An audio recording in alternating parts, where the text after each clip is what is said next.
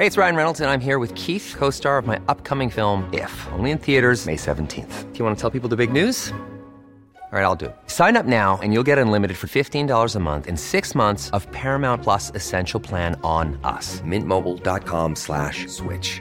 Upfront payment of $45 equivalent to $15 per month. Unlimited over 40 gigabytes per month. Face lower speeds. Videos at 480p. Active Mint customers by 531.24 get six months of Paramount Plus Essential Plan. Auto renews after six months. Offer ends May 31st, 2024. Separate Paramount Plus registration required. Terms and conditions apply if rated PG.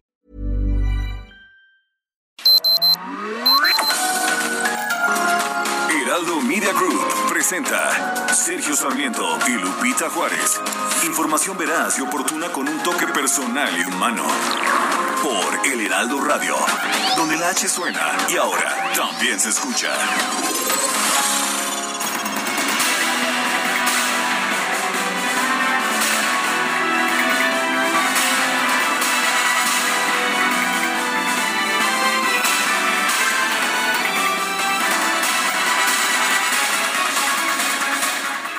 Estados Unidos y otros países en el Consejo de Seguridad de la ONU condenaron las acciones de Rusia después de que el gobierno del presidente Vladimir Putin reconoció oficialmente a dos autoproclamadas repúblicas populares separatistas en el este de Ucrania. Tanto Estados Unidos como la Gran Bretaña dijeron que impondrán sanciones adicionales a Rusia en respuesta a la medida que pues que dio por terminadas las conversaciones de paz mediadas por Europa sobre Ucrania. El Departamento de Estado desalojó a su personal de Ucrania. El rublo, el rublo, la moneda de Rusia cayó a su máximo, a su mínimo nivel en dos años. No solamente reconoció Vladimir Putin, de hecho, la independencia de estas dos repúblicas separatistas, sino que ordenó al Ministerio de Defensa de Rusia que enviara lo que llamó fuerzas de paz a estas regiones separatistas. Para muchos este es el inicio ya de invasión, de una invasión del territorio de Ucrania. Eh, Rusia, Rusia estuvo aislada en la reunión de emergencia de ayer del Consejo de Seguridad. La reunión se llevó a cabo ayer por la noche. Algunos países pidieron a ambas partes en la disputa que, le bajaran a las tensiones, pero la medida de Rusia fue condenada por casi todos los miembros del Consejo. Según Linda Thomas Greenfield, la embajadora de los Estados Unidos, Putin quiere demostrar que a través de la fuerza puede convertir a la ONU en una farsa. Son las 7 de la mañana, 7 de la mañana con dos minutos. Hoy es a ver, escuche usted, hoy es 2 de febrero del 2022, en otras palabras, es el 2202-2022. Es un número capicúa, se lee igual de izquierda a derecha que de derecha a izquierda.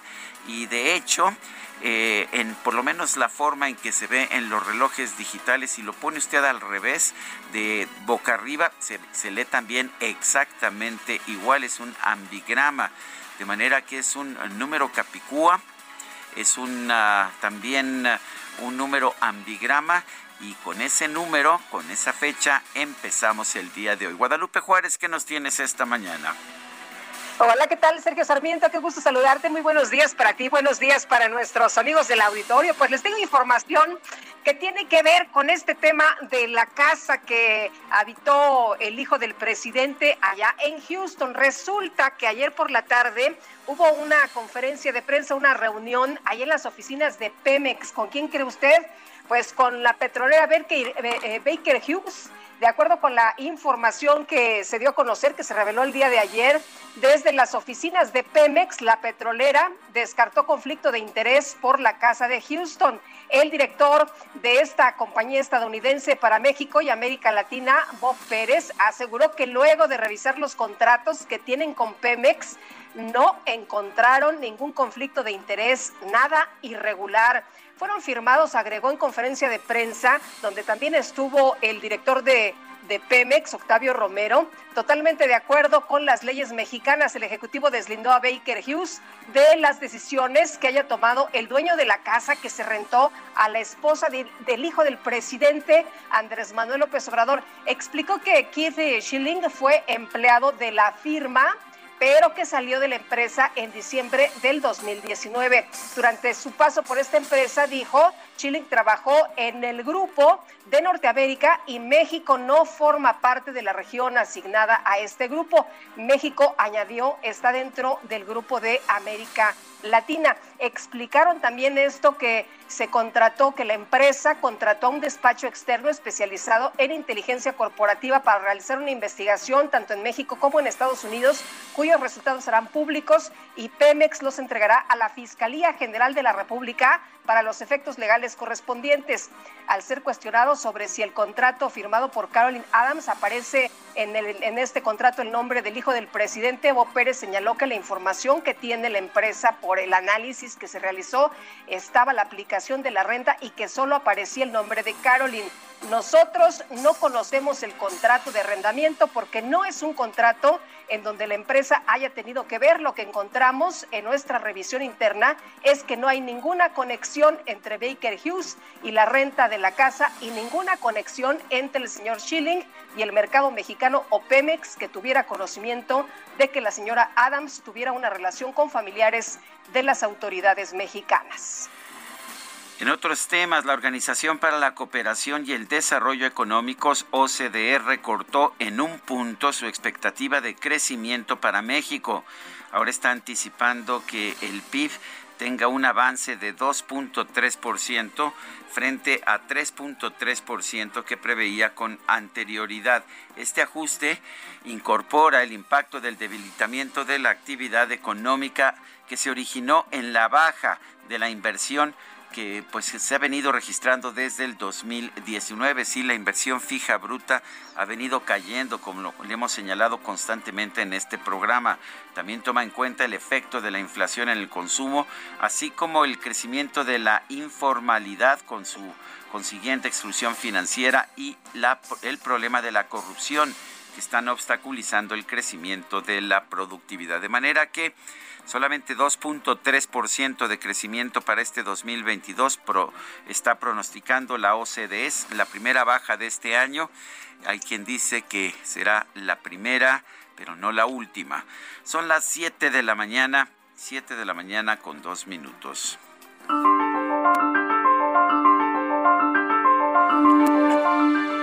Bueno, y vamos, vamos a la frase del día.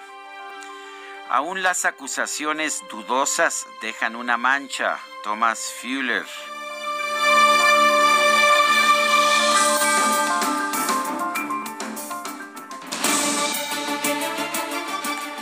Vamos a la frase, vamos a la pregunta del día. Ayer preguntábamos en este espacio, ¿ha reducido la violencia el tener al ejército en labores de policía? Nos dijo que sí, 3.7%, que no, 94.6%, no sabemos 1.7%. Recibimos en total 9.348 votos. La que sigue, por favor. Por supuesto que sí, mi querido DJ Kik, esta mañana ya coloqué en mi cuenta personal de Twitter, arroba Sergio Sarmiento, la siguiente pregunta. ¿Debe el mundo permitir la anexión de las zonas fronterizas de Ucrania por Rusia? Nos dice que sí, 16.2%, que no, 66.1%, quién sabe, 17.8%. En 42 minutos hemos recibido 940 participaciones. Las destacadas del Heraldo de México. Y ya está con nosotros Itzel González con las destacadas. Itzel, ¿qué tal? Buenos días. Muy buenos días, Lupita, Sergio, queridos destacalovers. Ya es martes, ánimo, martes 22 de febrero del 2022. Ya explicaba Sergio, un día importante, Capicúa. Entonces, ahora sí que a darle con todo, con toda la actitud. Sergio Lupita, amigos, muchísima información que se publica esta mañana en el Heraldo de México, así que comenzamos con las destacadas. En primera plana, en México, reservas de litio ya valen 102 mil millones de dólares. La alta demanda global del mineral elevó el precio a su máximo en cinco años. De diciembre de 2020 al día de hoy, se encareció 947%. País, industria de radio y televisión, medios en grave riesgo de acuerdo a la CIRT, obligan a concesionarios a distinguir entre contenido noticioso y los de opinión. Ciudad de México son 300 van tras ambulancias irregulares. A partir de hoy, sus propietarios tendrán 90 días para regularizarlas o serán retiradas. Orbe, Hong Kong preparan estrategia antivirus. Ante el aumento de casos, planean realizar pruebas PCR a gran escala. Meta Champions League defienden el trono. Comienza el camino del Chelsea en los octavos para así revalidar su título. Y finalmente, en mercados, robo de combustible, baja la toma de Huachicol. La cifra de tomas clandestinas en ductos de Pemex disminuyó 16%. Lupita, Sergio, amigos, hasta aquí las destacadas del Heraldo. Feliz martes. Itzel, muchas gracias. Buenos días. Bueno, y son las 7 de la mañana con 10 minutos. Vamos a un resumen de la información más importante de este 22 del 2 del 2022. 22. Eh, 2202 de 2022. Vamos, vamos al resumen. Este lunes el presidente de Rusia, Vladimir Putin, anunció su decisión de reconocer la independencia de las autoproclamadas repúblicas populares de Donetsk y Luhansk en el este de Ucrania. Posteriormente publicó decretos para ordenar el despliegue de tropas en estos territorios a fin de realizar operaciones de paz. Y el secretario de Estado de la Unión Americana, Anthony Blinken, denunció que reconocer la independencia de dos regiones separatistas de Ucrania contradice el compromiso de Rusia con la diplomacia y amerita una respuesta rápida y firme. La Casa Blanca informó que el presidente de los Estados Unidos, Joe Biden, va a emitir una orden ejecutiva para prohibir todo comercio e inversión en las regiones de Donetsk y Luhansk. Vale la pena señalar que no está eh, ampliando la medida a toda Rusia, sino nada más a estas regiones reconocidas por Rusia. La presidenta de la Comisión Europea, Ursula von der Leyen, y el presidente del Consejo Europeo, Charles Michael, reiteraron su apoyo a la independencia, soberanía e integridad territorial de Ucrania dentro de sus fronteras internacionalmente reconocidas. Estados Unidos, Francia y el Reino Unido solicitaron una reunión de emergencia del Consejo de Seguridad de la ONU. En el encuentro, la embajadora de la Unión Americana, Linda Thomas Greenfield, calificó como un sinsentido designar al ejército ruso como fuerza de mantenimiento de la paz en las regiones separatistas de Ucrania. He has since announced that he will place Russian troops in these regions. He calls them peacekeepers. This is nonsense. We know what they really are. Por su parte, Alicia Buenrostro, la representante permanente alterna de México ante la ONU, llamó al gobierno de Rusia a respetar su compromiso de no invadir Ucrania. Que en esta misma sala, hace algunos días, Rusia hizo una declaración contundente en el sentido de que no invadiría Ucrania. Esperamos se mantenga el cabal cumplimiento de la misma. México reitera su compromiso con el respeto a la soberanía, la independencia política y la integridad territorial de Ucrania dentro de sus fronteras internacionalmente reconocidas, de conformidad con la Carta de las Naciones Unidas, el derecho internacional y las resoluciones pertinentes del Consejo de Seguridad y de la Asamblea General de la ONU. En conferencia de prensa, el vicepresidente de la empresa Baker Hughes para México y América Latina, Bob Pérez, informó que tras realizar una auditoría interna y externa se concluyó que no hubo conflicto de interés por el caso de la llamada Casa Gris de José Ramón López Beltrán, el hijo del presidente López Obrador. No había nada que elevar eh, bajo la política de Baker Hughes porque no había ninguna bandera roja. No había nada que elevar o, consultar siguiendo nuestras políticas internas. Quiero también aclarar, que Baker Hughes no es dueña de la casa. Baker Hughes no tenía ningún control eh, o injerencia sobre la administración de la casa. No teníamos influencia sobre cuál, eh, qué decisiones el señor Schilling tomó en rentar la casa y no sabíamos de su trámite de, eh, de rentar la casa. Bueno, y por otro lado, Bob Pérez señaló que su investigación interna sobre los contratos firmados con Pemex concluyó que estos están totalmente de acuerdo con las leyes mexicanas. Revisamos los contratos que han salido en los medios que hemos tenido con Pemex y les puedo decir que no encontramos ningún conflicto de interés, nada irregular uh, y totalmente de acuerdo con las leyes mexicanas y las prácticas de Pemex. Bueno, pues uh, la empresa estadounidense Monterra Energy confirmó que va a demandar al Estado mexicano para recuperar el valor de su terminal de almacenamiento de combustibles de Tuxpan, Veracruz, cuyas instalaciones fueron cerradas por el gobierno federal en septiembre de 2021. Y el presidente de la Junta de Coordinación Política de la Cámara de Diputados, Rubén Moreira, lamentó que los directores de los grandes consorcios eléctricos hayan rechazado participar en los foros del Parlamento abierto sobre la reforma eléctrica del presidente López Obrador.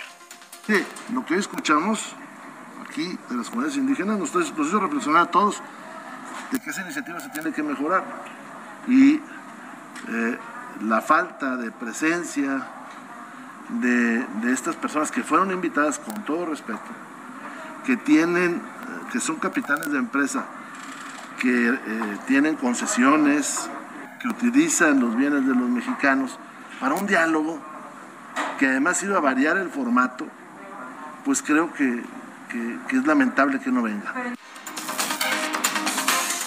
El reporte de la cuenta pública 2020 reveló que la Comisión Nacional de Cultura Física y Deporte, la CONADE, presenta irregularidades por 377 millones de pesos debido a falta de documentación y contratos directos.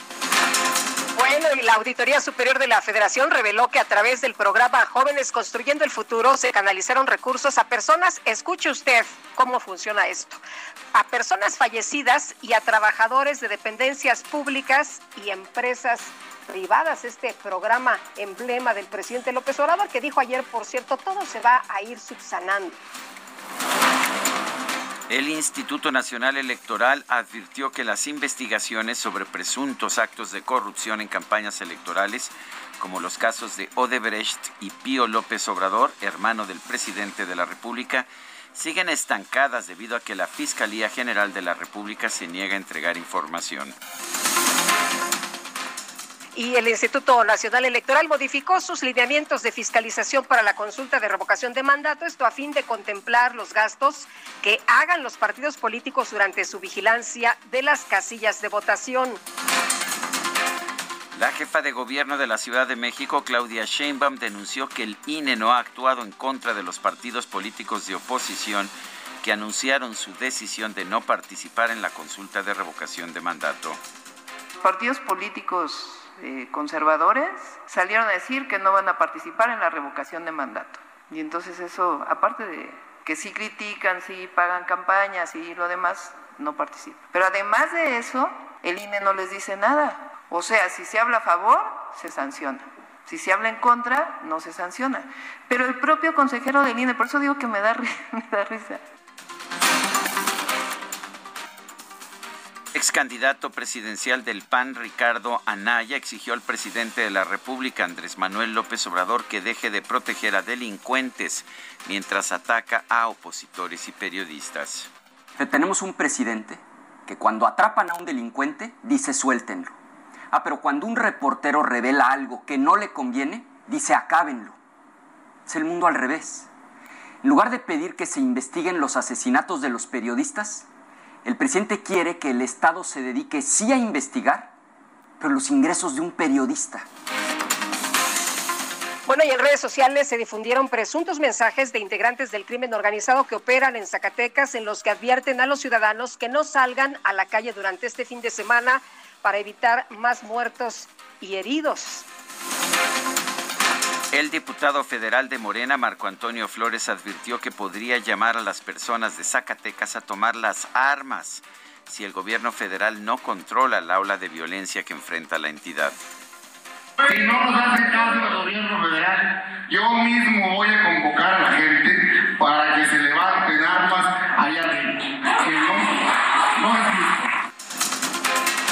bueno, esto lo dijo durante una gira el fin de semana, el domingo ya por la tarde, en eh, medio de una situación muy grave que es el éxodo de miles de personas de las comunidades de Jerez. Y este lunes fue encontrada sin vida la diputada federal del PT Celeste Sánchez al interior de su casa en el centro histórico de Durango. Hasta el momento se desconocen las causas de su muerte.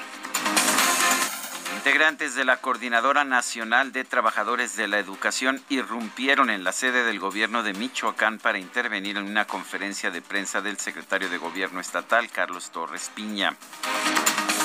Este lunes se dio a conocer que el exdiputado federal de Morena, Benjamín Saúl Huerta, enfrenta otras tres acusaciones por agresión sexual de menores, con lo cual ya suman siete, siete denuncias en su contra.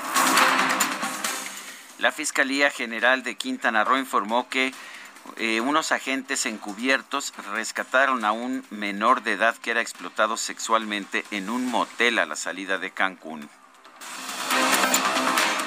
Y la Unión de Alcaldes de la Ciudad de México se pronunció a favor de retomar los programas de revisión de mochilas en las escuelas para evitar casos como el de ayer de un menor de 12 años que ingresó con una pistola a la escuela, esto en la alcaldía de Iztapalapa. La jefa de gobierno de la Ciudad de México, Claudia Sheinbaum, lamentó este caso y consideró que no debe haber armas de fuego en las casas. Primero es lamentable, hay que decirlo. Eh, segundo, estamos haciendo el programa de Sí al desarme, sí a la paz. No creemos que deba haber armas en las casas. Y esta es una muestra de, de por qué afortunadamente en este caso realmente no pasó a mayores. Y la Secretaría de Salud Federal dio a conocer que en las últimas 24 horas se registraron 4.382 casos nuevos de COVID-19 en México, así como 98 muertos. El primer ministro del Reino Unido, Boris Johnson, anunció que esta semana serán levantadas las últimas restricciones sanitarias contra el COVID-19, incluido el requisito de aislamiento para personas contagiadas. Uy, pues a ver cómo les va. En información de los deportes, en el arranque del abierto mexicano de tenis, el estadounidense John Isner venció al español Fernando Verdasco por 5-7, 7-6, 6-7 en un partido que duró 3 horas y 13 minutos. Partidazo, partidazo, Lupita, no podía yo, yo tenía que ir a trabajar en la noche y no me podía yo despeja, despegar de la pantalla. Esta madrugada el alemán Alexander Zverev se impuso también en tres sets, 3-6, 7-6, 6-2 sobre el estadounidense Jendon Brooksby. Son las 7 con 22. Cause you're mine.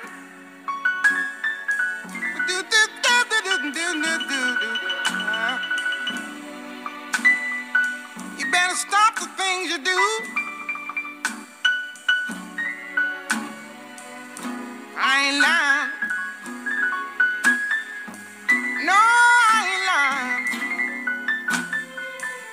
Puedo decir, Guadalupe, una de las voces más impresionantes y una de las cantantes con una intensidad más, más significativa de toda la historia del jazz, de toda la historia del blues. Es Nina Simone. Su nombre real era Eunice Kathleen Waymon Nació en Carolina del Norte el 21 de febrero de 1933. Falleció en Francia. Ella se radicó en Francia para escapar de lo que consideraba, bueno, lo que claramente sufría como cantante negra ya en los Estados Unidos, la discriminación, y se estableció en Francia, falleció en 2003. Nina Simón empezó como pianista, era pianista clásica, eh, y finalmente, pues para ganarse la vida, mientras estudiaba piano, empezó a cantar en bares y bueno, se convirtió después en una clásica cantante del jazz y del blues. Nina Simón, ¿te parece que la escuchemos el día de hoy? Hombre, me encanta la idea de escuchar a esta gran mujer con una gran voz, la heroína de los derechos civiles, ¿no? La heroína negra de los derechos civiles. ¿Y esto cómo se llama? A ver, cuéntame. Ah, Me sí. gusta- hasta me gusta, me gusta el nombre de I la put a spell on you, puse, ¿qué es esto? Me puse un poco de brujería sobre ti, puse un encantamiento, hechizo, un te hice un hechizo, te hice Un un hechizo. hechizo. Mejor vámonos, vamos a, a una pausa. Nuestro número para que nos mande mensajes de WhatsApp es el 55 20 10 96 47.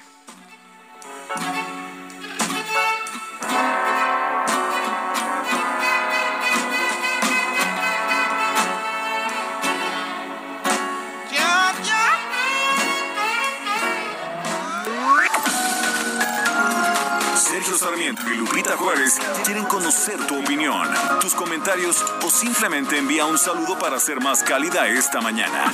Envía tus mensajes al WhatsApp 5520 109647.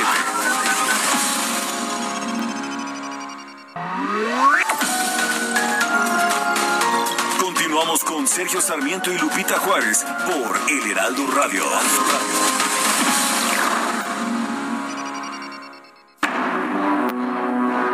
22 de febrero se celebra el Día del Agrónomo, fecha en que se fundó en México la primera universidad dedicada a la agricultura, la Escuela Nacional de Agricultura, hoy conocida como la Universidad Autónoma de Chapingo. La agronomía es una ciencia que profundiza en los conocimientos tanto de la agricultura como de la ganadería.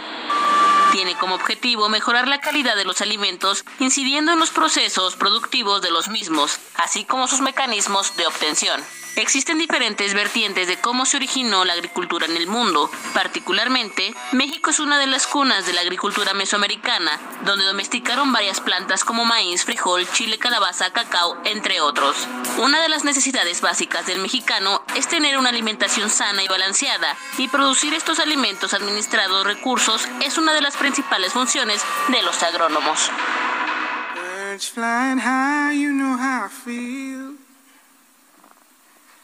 Sun in the sky, you know how I feel. Breeze drifting on by, you know how I feel. It's a new dawn, it's a new day. It's a new life for me, yeah. It's a new dawn, it's a new day. It's a new life for me. Ooh, ooh, ooh.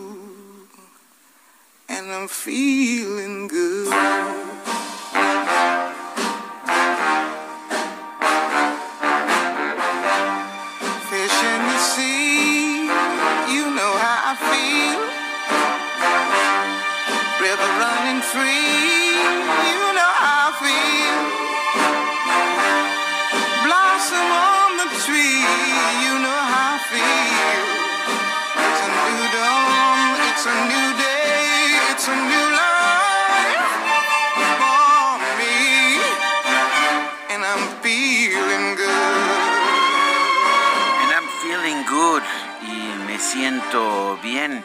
Es la extraordinaria voz de Nina Simón en esta canción que se escribió en 1964. Es una canción original de Anthony Newley y Leslie Bricusse para una obra musical allá en Broadway que no tuvo mucho éxito.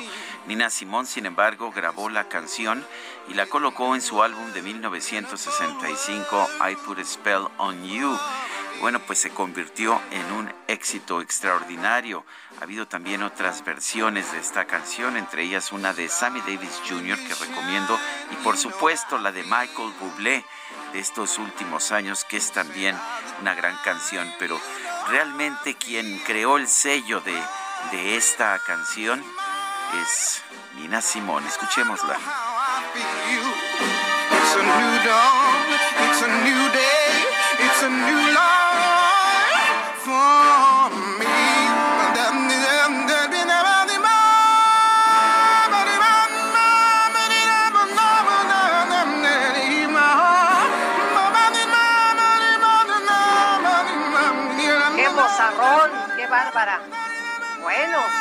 pues ahí, mira Simón esta mañana. Oye, nos eh, escriben también varios amigos del auditorio en eh, sus mensajes que nos envían. Está el de Abraham Álvarez de Santa Rosa, en la Gustavo Madero. Querido Sergio Lupita, la declaración de Baker Hughes Pemex es tan válida y creíble como si Odebrecht y Lozoya declararan que no hubo corrupción en sus relaciones.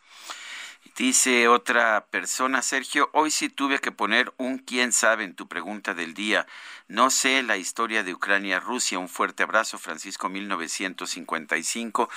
Lo que le puedo decir es que Rusia dice que Ucrania es parte de su territorio histórico y que debe ser, que debe ser parte de Rusia. Los ucranianos en su mayoría no piensan así. Ahora hay una minoría de habla rusa en la frontera oriental de Ucrania. Ellos sí quisieran estar con Rusia, aunque cuando se decretó la independencia de Ucrania en 1991, eh, alrededor del 80% de los habitantes de esa región votaron a favor de, de separarse de Rusia, de ser parte de Ucrania, de una Ucrania independiente, aunque debo decir que cuando ves los agravios de mucha gente de esa zona, ellos dicen, queríamos separarnos de tener dictadores en Moscú, pero ahora tenemos dictadores en Kiev, que es el nombre actual de lo que antes se llamaba Kiev, la capital de Ucrania. Eh, Ucrania se ha convertido en una república unitaria, una república centralista y pues quienes viven en la zona cercana a Rusia quisieran tener más autonomía. Como en todo me parece que hay puntos positivos y puntos negativos, pero ¿por qué no, por qué no hablamos de este tema con alguien que, que sabe mucho del tema, que de hecho vivió en Rusia, que es Gabriel Guerra Castellanos, él es analista, presidente y director general de Guerra Castellanos y Asociados, un analista eh, que yo respeto mucho, que me gusta mucho en temas internacionales, también en temas nacionales, debo decir y a quien conozco y aprecio desde hace mucho tiempo. Gabriel Guerra, ¿cómo estás? En primer lugar, eh, ¿cuándo fue que viviste en Rusia? Querido Sergio, eh, Lupita, muy buenos días. Eh, yo, vi, yo viví en la Unión Soviética 1988. tocó el periodo de gloria de la Sí, a, ver, Gabriel, no te estamos escuchando bien. Nuestro equipo de producción va a tratar de, de restablecer el contacto con contigo para que te podamos escuchar bien. Se, no, no, no, estábamos escuchándolo bien, no, ni siquiera. Me pareció que dijo que estuvo en, en lo que era la Unión Soviética en aquel entonces, en 88 y ahora vamos a, ver si este si podemos restablecer el contacto. Por lo pronto lo que sí puedo decirle es que el presidente de Rusia, Vladimir Putin, ha dicho una y otra vez que no va a invadir Ucrania. Sin embargo, ayer ordenó el ingreso de tropas rusas para trabajos de mantenimiento de paz, eso es lo que él dijo, en las zonas separatistas, en las zonas que controlan los separatistas de habla rusa en la región del Donbass, esto es en Ucrania Ucrania Oriental y ya nuestro equipo está tratando todavía de lograr una comunicación. De restablecer el contacto. Oye, eh, mientras tanto, mencionar que Alemania suspendió el proceso de habilitación del gasoducto, el Nord Stream, y bueno, pues eh, esto se informó hoy por la madrugada, es lo que anunció el eh, señor Scholz, el primer ministro, y bueno, hay quien señala también que pues eh, vamos a ver cómo quedó el presidente Macron después de eh, pensar que la situación iba a relajarse un poco. Eh, horas después de esto que parecía una llamada, una nueva situación diplomática, pues vemos que Rusia, vemos que Putin actúa de otra forma, pero ya está listo Gabriel Guerra.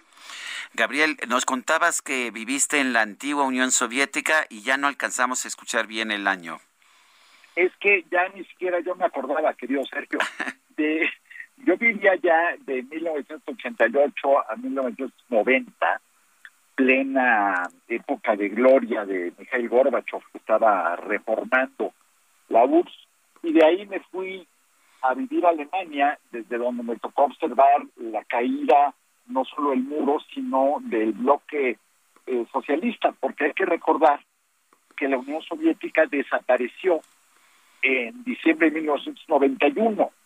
Eh, entonces, nada más para que nos demos eh, una pequeña idea de cómo ha transcurrido el tiempo, hace menos de eh, hace menos de 31 años que eh, desapareció la URSS, que Rusia parecía completamente sometida, humillada, eh, que Fukuyama escribía aquel libro famoso, ¿se acuerdan? Del fin de la historia, que pues resultó ser, pues así como quienes escriben predicciones acerca de, la caída del régimen cubano, ¿no? Resultó ligeramente prematura. Eh, y pues hoy estamos viviendo a un Vladimir Putin que quiere revivir a la Rusia imperial. Así que, además de lo interesante de estos tiempos, querido Sergio, eh, pues no deja de ser también muy peculiar estar viendo cómo de alguna manera la historia se va reescribiendo.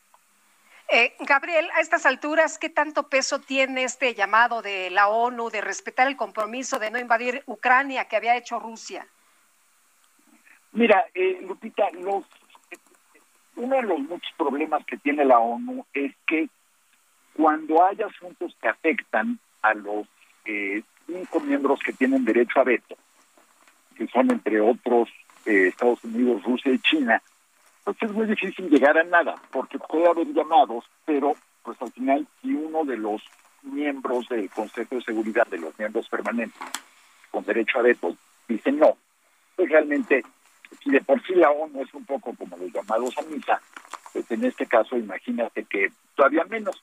Pero el argumento eh, de Putin que ha jugado, hay que decir, eh, más allá de que nos parezcan buenas, malas o regulares sus instituciones, Putin ha jugado magistralmente para sus intereses y para los intereses rusos toda esta situación. Que él lo que dice es, a ver, señores, yo no estoy invadiendo a nadie. Se declararon independientes dos regiones, yo las reconozco. Me piden apoyo militar y yo se los mando. Entonces, en términos, pues si tú quieres, demasiado técnicos y legaloide, pero eh, no hay una invasión como tal y tampoco hay un pretexto, nunca lo ha habido, pero no hay un pretexto para que Occidente pudiera intervenir militarmente. Lupita, entonces, eh, pues mira, yo lo que veo es que Putin poco a poco se está saliendo con la suya en este muy enredado y muy espinoso asunto, lo relataba Sergio al principio, esto tiene una historia muy larga y quien crea, he visto por ahí un par de eh, comparaciones con Baja California o con Texas, eh, me parecen equivocadas, la verdad, porque creo que aquí hay mucha más historia y muchísimas más heridas de ambas partes. De hecho, Putin sostiene y siempre ha sostenido, lo ha hecho en, en un artículo largo, en declaraciones a medios, eh, lo hizo esta semana también, que Ucrania históricamente es parte de Rusia. ¿Qué opinas tú? Mira, hay eh, pues una argumentación histórica que da, de que el Rus de Kiev, que es de donde surgen originalmente eh, tanto Ucrania como Rusia, eh, y hay quien dice que incluso es el origen de los vikingos, pero eso ya es otro asunto. Eh, eso viene del siglo 8, 9 más o menos, y a partir de ahí comienza, digamos, la, la podemos llamar rusificación, la podemos llamar eslavización, eh, ojo, eslavización de eslavos, no de otra cosa, de esa parte del mundo. Eh, los territorios se han ido en, en, toda Europa y particularmente ahí, se han ido pasando de un lado a otro. Ambos países, tanto Ucrania como eh, Rusia, eh, se abrogan la paternidad del, pueblo eslavo. Eh, y la verdad es que pues hay territorios que tienen predominancia ucraniana en términos, digamos, poblacionales, étnicos, otros que tienen predominancia rusa, pero pues es un poco meterte a discutir si Guatemala o eh, partes de Belice o de Honduras o Chiapas o Yucatán son más mayas o más eh, mexicanas o centroamericanas. Son, eh, la verdad es que las fronteras en ese entonces no existían tanto. Lo que sí existía y existe todavía es un, digamos, sentido de identidad eh, y en Ucrania claramente siempre existió habido una división más allá de las fronteras, más allá de que quien le concede paradójicamente la independencia a Ucrania es la Unión Soviética, tengo fuera de decir. Eh, pero siempre ha habido una parte de Ucrania, la occidental, que es más pro, digamos, europea, continental, y la parte oriental que es más eh, rusófila y que tiene, que se siente más identificada con Moscú que con eh, Occidente. Entonces, ese es un hecho.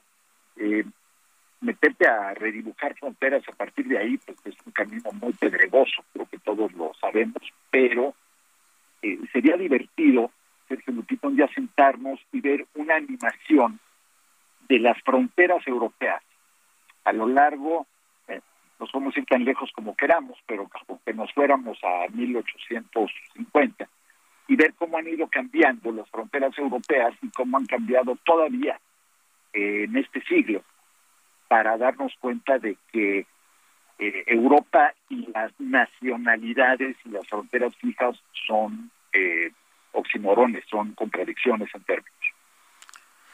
Eh, Gabriel, eh, Estados Unidos, eh, eh, la- la- el Reino Unido, Australia, Francia, Alemania, Canadá han anunciado sanciones. Esto realmente con lo que nos platicas me imagino que no le importa mucho al señor Putin, pero ¿cómo ves esto en, en el contexto internacional, en lo que está pasando?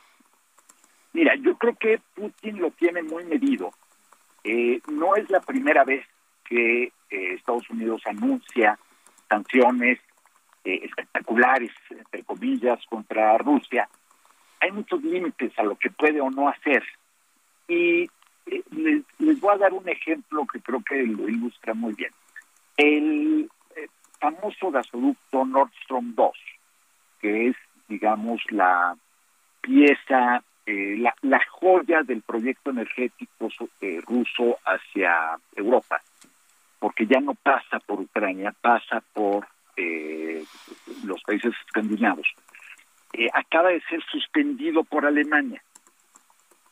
Si lee uno la noticia dada por medios, digamos, más pro-estadounidenses, pareciera que Alemania canceló el proyecto si se mete uno a rascarle tantito o se mete uno a ver medios alemanes, lo que vemos es que Alemania le puso pausa al proyecto del gasoducto, que es muy distinto eh, apretar. Eh, ustedes son, al igual que yo, este, aficionados a la música, eh, ustedes saben mucho más, pero no es lo mismo apretar el botón de pausa cuando estás eh, escuchando a Nina Simeón, por ejemplo, que el de stop. Eh, Europa y particularmente Alemania, Francia, eh, los países de Europa del centro norte dependen del suministro de gas natural eh, ruso de manera muy importante. Entonces, hay un tope a lo que esas sanciones pueden hacer.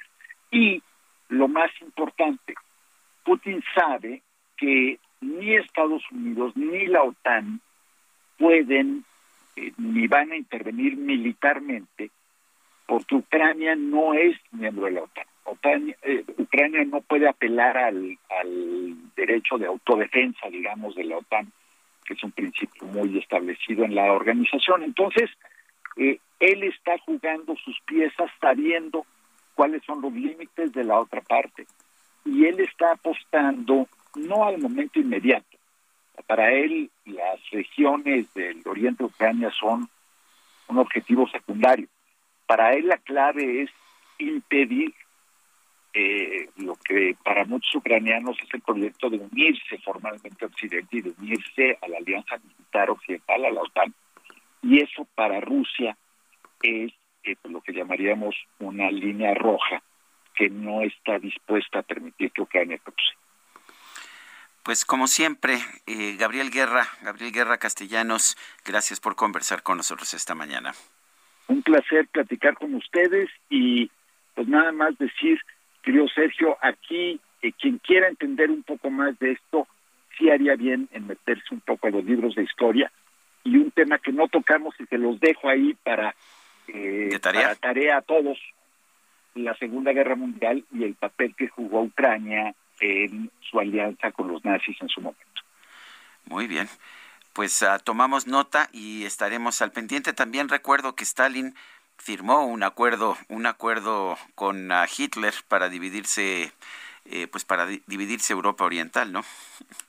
para dividirse Europa y para marcar las líneas de no agresión que después eh, Hitler violó y que seguramente Stalin sabía que iba a violar. No, no, no me eches a andar con la historia rusa. No, yo, no, porque- porque nos acabamos el programa. Bueno, bueno, Les mando un, un abrazo. Fuerte abrazo, Gabriel. Mucho gusto saludarlos. Muchas gracias, buenos días. Bueno, y en otro tema también relevante, pues resulta que la Auditoría Superior de la Federación encontró posibles daños al erario público por un total de 2.754.8 millones de pesos en la contratación de personal, la adquisición de equipo médico y de protección, medicamentos y vacunas por parte de instituciones como el INSABI y otras. Pero vamos a platicar del tema con Javier Tello, analista en políticas de salud. Y te quiero, eh, eh, antes de, preguntarte, saludarte primero, Javier, y preguntarte, pues en algún otro rubro se retrasa la obra, pero en materia de salud el impacto es directo a las personas. Hola, ¿qué tal, Lupita? Muy buenos días. Sí, tienes toda la razón. Aquí lo que, lo que es muy sorprendente es que finalmente nos estamos dando cuenta que esto fue hecho pues por alguien que no es profesional. Eh, porque lo que no puedes entender es el- la cantidad de desparpajo. Quiero ser muy honesto, ¿eh? cuesta mucho trabajo leer a nivel del reporte de la cuenta pública las afectaciones a la salud, porque son, son múltiples y son en muchas cosas. En unas faltan reportes, en otras se dice que se gastó algo que no es comprobable, en otras cosas, evidentemente ni siquiera había una metodología para darle seguimiento. Es decir, el, el impacto que se puede tener esto es desde que falten medicamentos, cosa que no es novedad, que ya forma parte del lexicon, por, eh, por así decirlo, hasta cosas que no entiendes cómo se pudieron haber hecho en medio de una pandemia. Eh, cuéntanos entonces qué fue lo que encontraste para pues que no tengamos que tratar de meternos a, a toda esta estos informes de la auditoría.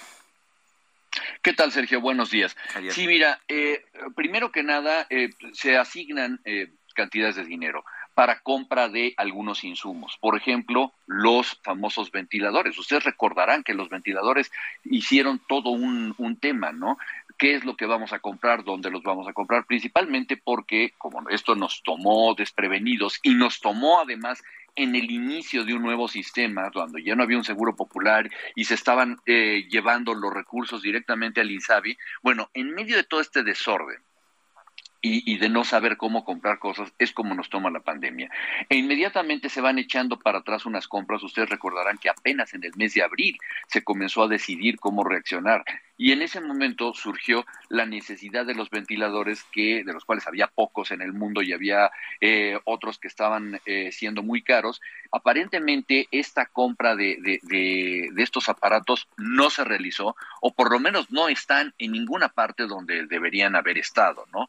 Dos, ayer estábamos viendo dos, dos noticias referentes a las vacunas. Una es eh, la, el, la completa ausencia de trazabilidad en la compra, en el seguimiento de estas eh, vacunas que supuestamente llegaron a México, pero que al final no existe una manera de saber en dónde están. Esto lo había yo anticipado, debo decirlo, eh, hace ya algunos meses, cuando les había yo dicho a ustedes que no tenemos en este momento una prueba de dónde se encuentre cada vial, de cada lote, de cada marca, de cada vacuna. Y ustedes recordarán esta famosa cifra de los cuarenta y tantos millones, cincuenta y tantos millones de vacunas, y que todo el mundo se pregunta, ok, pero ¿cuáles son y dónde se encuentran? ¿Sí? Bueno, aparentemente y lo que vemos a través de, de, este reporte es que no está creado un sistema de seguimiento. Es decir, las vacunas pudieron haber llegado, perdón que utilice esa, eh, esa eh, conjugación gramatical de pudieron, pero en realidad no sabemos cuáles fueron eh, los puntos de toma de decisión o los sistemas de control para que llegaran a su destino. Por lo tanto, no pueden ser rastreables. ¿Cuál es el efecto de esto? Bueno, primero que nada, que no podemos saber exactamente cómo se consumieron, no podemos saber cuántas eh, tuvieron una merma por fallas en la cadena fría, por ejemplo.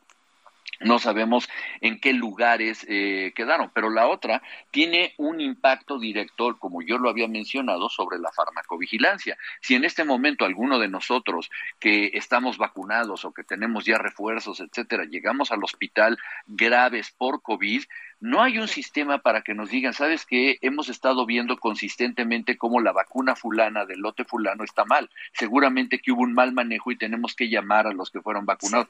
No, no, no tenemos eso, ¿no? Así es, nos va a agarrar el corte, mi querido Javier. los espero. Eh, sí, muy bien, vamos a, a regresar entonces eh, en un momento más. Regresamos.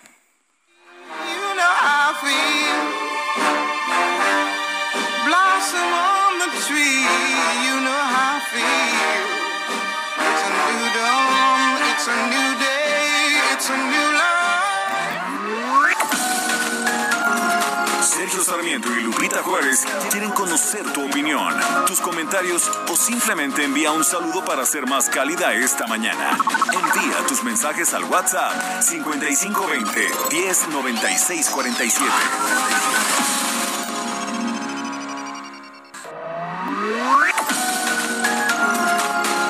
Continuamos con Sergio Sarmiento y Lupita Juárez por El Heraldo Radio.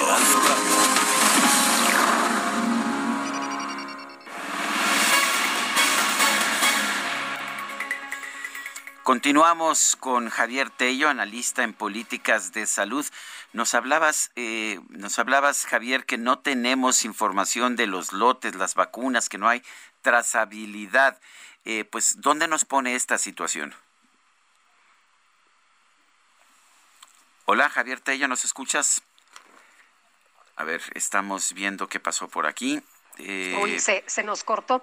Oye, Sergio, y también fíjate que estaba leyendo información de que la Auditoría Superior reportó que 13.3% de los registros en el sistema de vacunación anti-COVID, ¿qué crees? Pues no tienen apellido, fecha de nacimiento, nacionalidad, sexo, o sea que, pues no, no hay nada. Imagínate, tú, tú necesitas este documento y resulta que no es confiable. Bueno, vamos, vamos a continuar con la entrevista con Javier Tello, analista en políticas de salud. Javier, nos decías que no tenemos datos del lote de las vacunas, no hay trazabilidad. ¿Cómo nos afecta esto? Esto nos puede afectar eh, evidentemente en, algo muy importante que es la farmacovigilancia.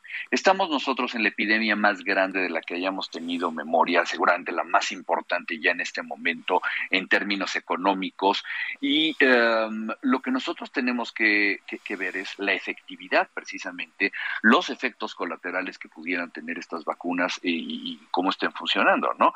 Cuando si nosotros llegáramos con todas nuestras vacunas puestas, inclusive hasta con, con nuestro refuerzo, en este momento al hospital, pues alguien tendría que llevar un récord y, de, y debería saber cuál fue la vacuna que nos pusieron exactamente, de qué marca y de qué lote. ¿Por qué? Porque si esto se repite con el mismo lote de vacunas, ustedes entenderán que hay algo sospechoso, que a lo mejor ese lote salió, defectuoso o que hubo un mal manejo de la red fría y tendríamos que avisarle a las otras personas que a lo mejor no están tan protegidas. O sea, cosas que deben hacerse en una vigilancia epidemiológica. Aquí no tenemos cómo hacerlo porque no existe semejante sistema.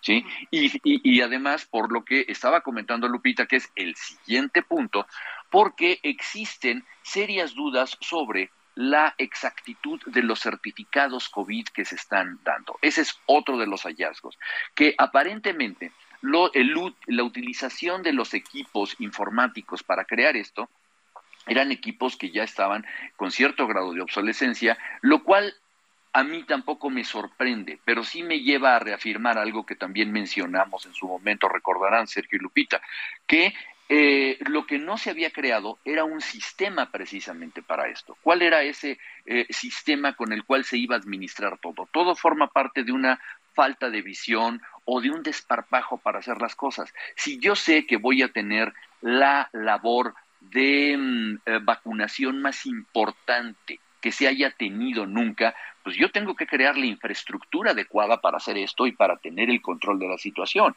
y no querer llevarlo de una manera, vamos a decirlo, tan artesanal.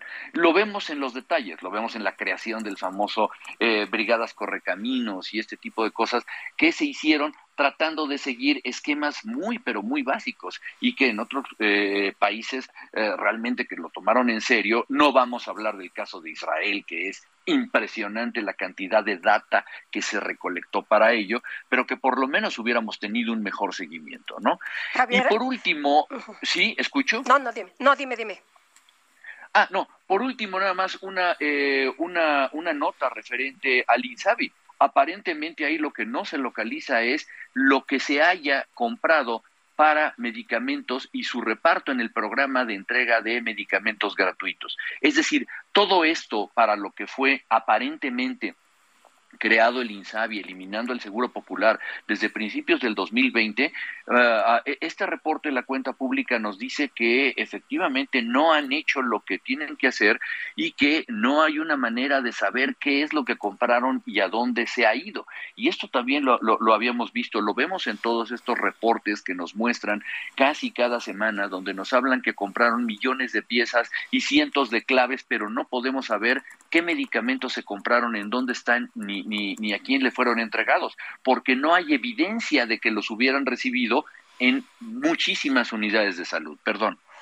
Ayer el presidente en la mañanera dijo que pues no nos preocupáramos, ¿no? Que todo se va a subsanar, que todo se va a aclarar. Tú has mencionado que en este gobierno, en algunas áreas como en las de salud, existe ignorancia, entre muchas otras cosas. ¿Crees que efectivamente se pueda subsanar, que tengamos eh, eh, las correcciones de todo esto? No, y te voy a decir por qué estoy tan seguro.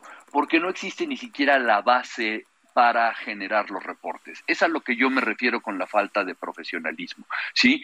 El hecho de no establecer un sistema de trabajo con indicadores de desempeño. ¿Cómo sabemos que yo recibí un dinero, lo gasté en lo que tenía que haberlo eh, gastado, compré lo que se tenía y se lo entregué en tiempo y forma, y cuál es ese tiempo y cuál es esa forma. Todos esos detalles que a muchos nos parecen muy básicos no están creados. Entonces yo quiero saber en, la próxima revisión o en esos ajustes, perdón, no es que sencillamente les hayan puesto una etiqueta para que lo corrigieran en los próximos dos meses. ¿Cómo vamos a corregir la falla de un sistema, la falta de un sistema informático robusto para rastrear vacunas? ¿O cómo, de dónde nos va a sacar ahora el INSABI recibos de medicamentos de unidades de salud que no los recibieron? Bueno, pues yo quiero agradecerte, Javier Tello, nuevamente por ayudarnos a comprender esta situación en nuestro sistema de salud. Un fuerte abrazo. Un fuerte abrazo, Sergio y Lupita, que estén muy bien. Gracias. Gracias, buenos días. Son las ocho con seis. El pronóstico del tiempo. Sergio Sarmiento y Lupita Juárez. Y vámonos con Berenice Peláez, meteoróloga del Servicio Meteorológico Nacional de la Conagua. ¿Qué tal, Berenice? ¿Cómo nos va a tratar el clima? ¿Qué tal? Buenos días, Lupita y Sergio. Es un gusto saludarlos y también al auditorio que nos escucha para informarles que este día una vaguada polar sobre el noroeste de México, en combinación con el transporte de humedad generado por la corriente en chorro subtropical y la aproximación de un nuevo frente frío, va a ocasionar lluvias con intervalos de chubascos en el estado de Baja California, además de ambiente frío en el norte y noroeste del país, con la probable caída de agua nieve o nieve en La Rumorosa y en San Pedro Mártir, en Baja California. Se pronostican también vientos intensos con rachas de 70 a 90 kilómetros por hora y la posible formación de tolvaneras en los estados de Baja California, Sonora, Chihuahua y Durango. Por otra parte, tenemos una línea seca sobre el estado de Coahuila que va a generar vientos de 50 a 70 kilómetros por hora, además del estado de Coahuila, también en Nuevo León y Tamaulipas. Les comento también que la circulación de un sistema de alta presión sobre el Golfo de México va a ocasionar viento de componente sur con rachas de 50 a 70 kilómetros por hora a lo, largo, a lo largo del litoral del Golfo de México y en la península de Yucatán, así como ambiente vespertino cálido a caluroso y baja probabilidad de lluvia, con excepción del centro del país, en donde se pronostican algunas lluvias dispersas por la tarde. Finalmente, para el Valle de México durante este día se pronostica cielo despejado con bruma durante la mañana e incremento de la nubosidad hacia la tarde. Tenemos alguna probabilidad de lluvias aisladas tanto en zonas de la Ciudad de México como en el Estado de México. Estas lluvias podrían estar acompañadas de descargas eléctricas. Respecto a la temperatura, esperamos para la Ciudad de México hoy una máxima entre 25 y 27 grados Celsius y para el Estado de México una máxima de 22 a 24 grados Celsius. Hasta aquí el reporte del tiempo desde el Servicio Meteorológico Nacional. Que tengan muy buen día. Igualmente, Berenice, buenos días. Buenos días. El presidente Andrés Manuel López Obrador aseguró ayer que se van a ir aclarando todas las presuntas irregularidades señaladas por la Auditoría Superior de la Federación en sus informes sobre la cuenta pública 2020. Eduardo Bojorques es director ejecutivo de Transparencia Mexicana. Eduardo, buenos días. Gracias por tomar nuestra llamada. Y cuéntanos, ¿son de preocupar las observaciones de la auditoría? Ayer el propio, el propio auditor, eh, David Colmenares Páramo, nos decía pues que es común que haya muchas observaciones y que éstas se vayan solventando. Eh, ¿Qué opinas tú? Eh, buenos días, Sergio. Gracias por la invitación. Mira, efectivamente el, el, informe del auditor superior tiene dos partes. Una parte donde va realizando observaciones que se hacen públicas justamente para que las dependencias sientan presión y vayan tratando de aclarar estos asuntos. No son montos menores, ¿no? Los que se observan, estamos hablando de miles de millones de pesos que necesitan aclaración, documentos, comprobación. Pero hay otra parte en el propio informe del auditor que ya habla de presuntas responsabilidades administrativas, PRAS, como las llaman los, los técnicos de la Auditoría Superior, en el que ya está haciendo referencia, Sergio, a posibles eh, actos eh, que pueden constituir un delito o una, eh, una falta en materia administrativa y que ya serían objeto de sanción o de investigaciones. Y el auditor incluye también una parte pues de eh, posibles eh, afectaciones a la, al erario público, al patrimonio de todas y de todos, que también están incluidos en el informe. El informe es un informe muy extenso, tú lo has visto, Sergio, eh, que cubre distintos asuntos, pero yo te diría, hay alertas, alertas importantes ya en la parte de observaciones y posibles irregularidades, por ejemplo, la de Segalmex, que ya está, eh, pues es objeto ya incluso de investigaciones no solo por la Auditoría Superior de la Federación, sino también por la Secretaría de la Función Pública. Eh, Eduardo, el presidente vuelve a sacar su pañuelo y nos vuelve a decir que afortunadamente en este gobierno no hay corrupción y la secretaria Nale dice que pues todo se ha ido solventando, que no hay ninguna situación irregular y que prácticamente esto va a ocurrir, de acuerdo con lo que nos decía el presidente el día de ayer, en todas las áreas. ¿Tú cómo ves esto? ¿Es suficiente que nos vuelva a sacar el pañuelo? Lupita, muy buenos días. Mira, eh, yo entiendo que esa es el, la estrategia política del presidente, ¿no? El mantener un discurso de cero tolerancia a la corrupción, pero la verdad es que en ninguna democracia del planeta Tierra la corrupción se ha resuelto por decreto, ni en Finlandia, ni en Dinamarca, ni en Suecia se atreverían a decir que han erradicado la corrupción. Hay un estilo diferente en su administración, hay un ímpetu por enfrentar estos temas, pero como muestran las propias observaciones de la Auditoría Superior, pues puede haber desde desaseo, Lupita, ¿no? Desde malas prácticas administrativas hasta asuntos que pueden constituir un delito y que pueden ser graves, ¿no? Eh, yo yo diría que más bien la reacción de un gobierno en una democracia sería tomar con mucho cuidado esto que es el equivalente a una química de 24 elementos, ¿no? Una química sanguínea donde te está diciendo dónde están los focos rojos, ¿no?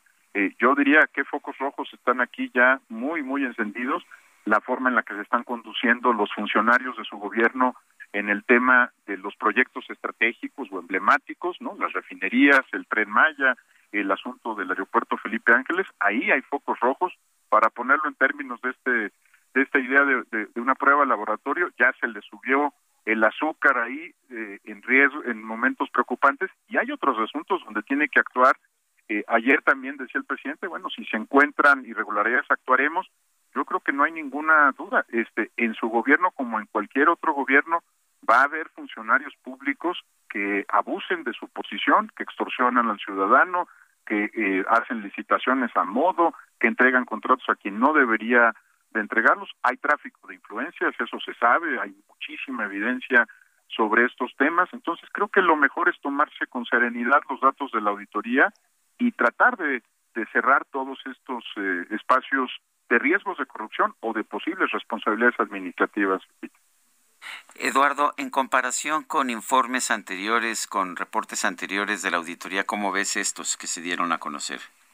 Mira, creo que hay algunas eh, diferencias importantes. La, la, más importante es que el año que cubre esta auditoría es el año 2020, que es el año donde ocurrió la pandemia, eh, en su en su parte más, eh, en su declaratoria de emergencia y en su parte más dura. Eh, yo diría que eso lo hace difícil de comparar con otros años, pero hay ciertas constantes, Sergio, que hemos visto eh, en los últimos en los últimos años. ¿no? Los proyectos estratégicos de un presidente son siempre armas de doble filo. ¿no? Por un lado, el presidente da todo su apoyo político, pone todos los recursos en estos proyectos emblemáticos, pide que se aceleren los tiempos, esa es la parte, digamos, que todos hemos conocido los proyectos presidenciales, pero por el otro lado eso significa riesgos de corrupción, manejo de efectivo en el pago de mucha proveeduría, adjudicaciones directas y otros temas que son controversiales. Yo diría que ya empieza a mostrar esta esta eh, revisión de la cuenta pública los riesgos de los proyectos emblemáticos del presidente.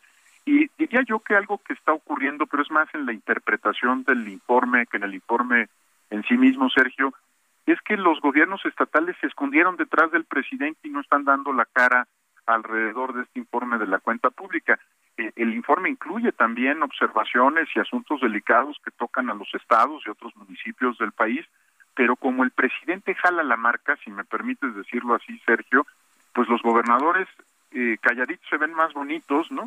Y no dicen nada y no le están entrando al asunto de fondo. No, claramente la corrupción en los estados tampoco desapareció en los últimos años, incluso te diría eh, hay, hay, sigue habiendo casos importantes de corrupción que se presentan en los medios locales y yo diría que lo que sí es inusual es como el presidente jala la marca y otros poderes o los, los estados de la República se esconden detrás del presidente para no tener que informar sobre los temas que está detectando la Auditoría Superior de la Federación.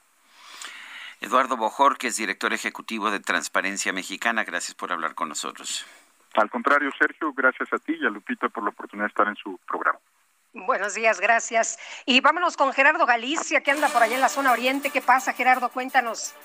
Muy atentos, Lupita, Sergio, a lo que ocurre en la secundaria República de Chile, que se ubica en la alcaldía de Iztapalapa, sobre la calzada de la Viga, luego del incidente ocurrido el día de ayer, donde un eh, menor de edad saca una pistola y logra herirse en la mano. Ha terminado una reunión con padres de familia, representantes de la Secretaría de Educación Pública, Policía Capitalina también, y de lo que se ha pedido, Sergio Lupita, es la revisión de útiles escolares por parte de los padres de familia. Si bien las autoridades no pueden realizar el operativo eh, Mochila Segura, se le está pidiendo a los padres de familia eh, tratar de realizar la revisión de los útiles escolares eh, de los menores para evitar este tipo de incidentes. Es parte de lo que ocurre justo en la secundaria eh, República de Chile, ubicada en la Calzada de la Viga, ya muy cerca de la calzada Ermita Iztapalapa. Y por lo pronto, Lupita, Sergio, el reporte. Muchas gracias, buenos días. Hasta luego. Hasta luego, Gerardo Galicia. Bueno, en su conferencia de prensa de esta mañana, el presidente López Obrador consideró que la campaña contra su hijo José Ramón López Beltrán por un presunto conflicto de interés en el alquiler de una casa en Houston, en Texas, tiene detrás el rechazo de los conservadores a la reforma eléctrica. En la conferencia de prensa, el jefe del Ejecutivo dijo que el tema no es personal o periodístico, sino una disputa por un proyecto de nación. Sí, dijo, ese es el fondo del asunto. No es una campaña mediática sin causa de fondo, es una campaña mediática porque nosotros tenemos una postura política y estamos enfrentando un bloque conservador, agregaría corrupto a una mafia de poder que dominó el país durante 36 años. Y entonces ni siquiera es un asunto personal o periodístico, es una disputa por la nación. A veces se gana el gobierno, se gana el gobierno, pero no el poder, y aquí sí es una lucha de poder. Dijo el presidente que esta es una campaña más en su contra y su proyecto de gobierno y señaló que vendrán más ataques de los conservadores. No lo han logrado ni lo van a lograr porque tenemos autoridad moral. Ya lo he dicho varias veces, si fuéramos corruptos como ellos o deshonestos, porque no solo es dinero, es deshonestidad, falta de ética de periodismo, es mentir, hacer daño sin tener elementos. Eso es lo que dijo. Ironizó sobre el presunto conflicto de interés, casi casi hice un acuerdo con una petrolera para que le renten una casa a mi hijo. Eso es lo que dijo el presidente de la República el día de hoy. No, bueno, pues él no, no, se está acusando directamente al hijo y a la esposa de tener conflicto de intereses, pero bueno, Vámonos a otros, a otros temas. Fíjese que el Instituto Mexicano del Seguro Social anunció que la herramienta digital Permiso COVID-19 3.0 llega a su conclusión y vamos a platicar con el doctor Mauricio Hernández Ávila, director de prestaciones económicas y sociales del IMSS. Doctor, qué gusto saludarlo esta mañana y hablando de esta herramienta que fue tan importante en un momento donde había muchos contagios, pero cuéntenos, ya no va a ser necesario, ¿verdad? Eh, bueno, primero buenos días, Lupita, Sergio. Buenos eh, días por permitirme estar en, aquí con ustedes, con su auditorio. Efectivamente, eh, a partir de hoy ya la herramienta digital para otorgar una incapacidad médica por COVID o sospecha de COVID se suspende.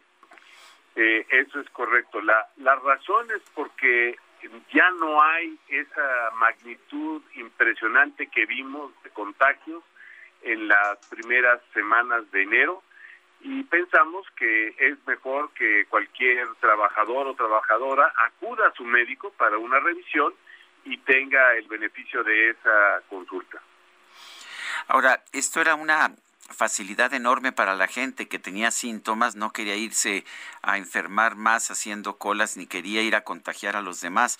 No, no es, uh, pues, digamos, no es un perjuicio para los trabajadores el que ya no se permite el usar esta herramienta digital?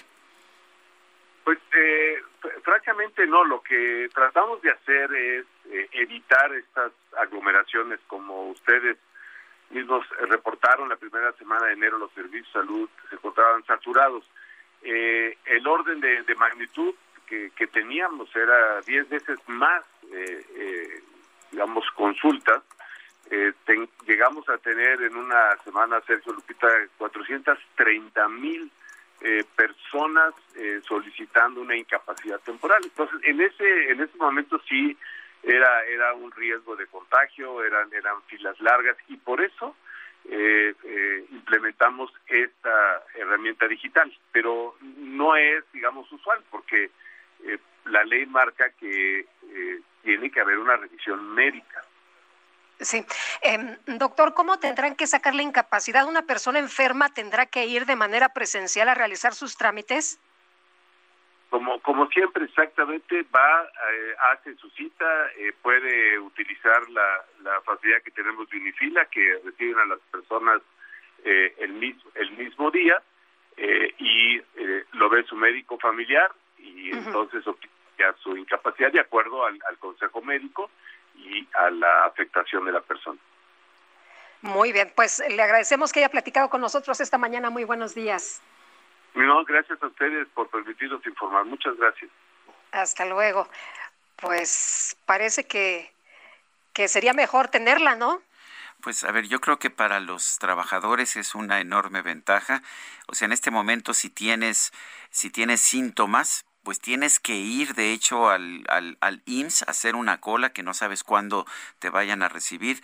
Eh, quien quiera que está utilizando las instalaciones del IMSS en los últimos tiempos sabe que para que te den una cita tienes que estar peleando, tienes que estar luchando y por supuesto corres también el riesgo de contagiar a alguien si tienes que estar ahí haciendo cola durante no sé cuánto tiempo. Me parece que es, eh, que es uh, preocupante.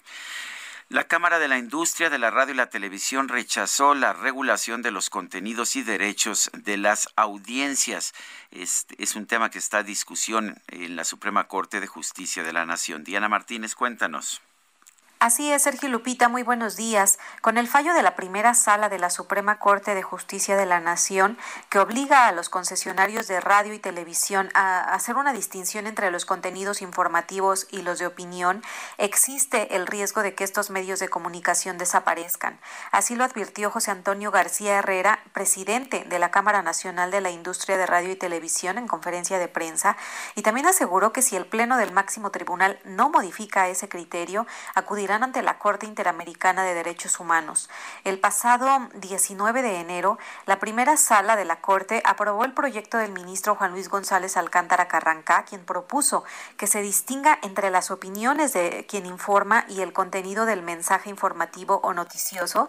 Eh, ahora este tema será revisado, pero por el Pleno de la Corte, por lo que García Herrera hizo un llamado a los ministros para que ayuden a preservar el derecho a la libertad de, de expresión. También informó que ya solicitaron una reunión con los ministros para dar su punto de vista y explicarles la gravedad del asunto y de lo que podría pasar si no se modifica el criterio de la sala. Aseguró también que cualquier tipo de regulación de los medios es censura y esta pues se quiere establecer obligando a que los comunicadores de noticias, de deportes y entretenimiento eh, pues tengan que separar e identificar información de opinión y que también los códigos de ética de las estaciones y programas de radio y televisión sean avalados por el Estado y que en cada programa existan defensores de audiencias nombrados por el gobierno. Diana Martínez, gracias. Gracias por esta información. Son las 8 de la mañana con 24 minutos. Esa es una información. Son uh, es un día muy bonito, es el 2 del, del es el 22 momento, del 2 momento. del 22, es un momento bonito en un día bonito. Esa es una opinión por si no te habías dado cuenta, Lupita. Qué barbaridad. Bueno, vamos a una pausa, si te parece bien. Eso es una información y espero que estén ustedes con nosotros cuando regresemos. Eso es una expresión de un deseo. It's a new life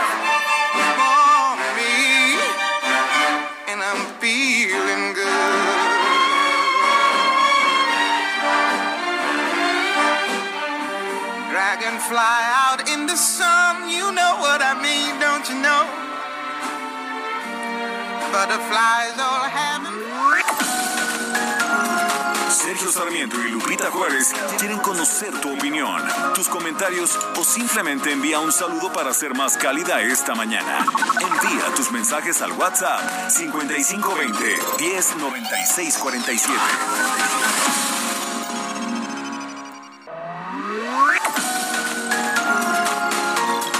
Continuamos con Sergio Sarmiento y Lupita Juárez por El Heraldo Radio. Jaque Mate con Sergio.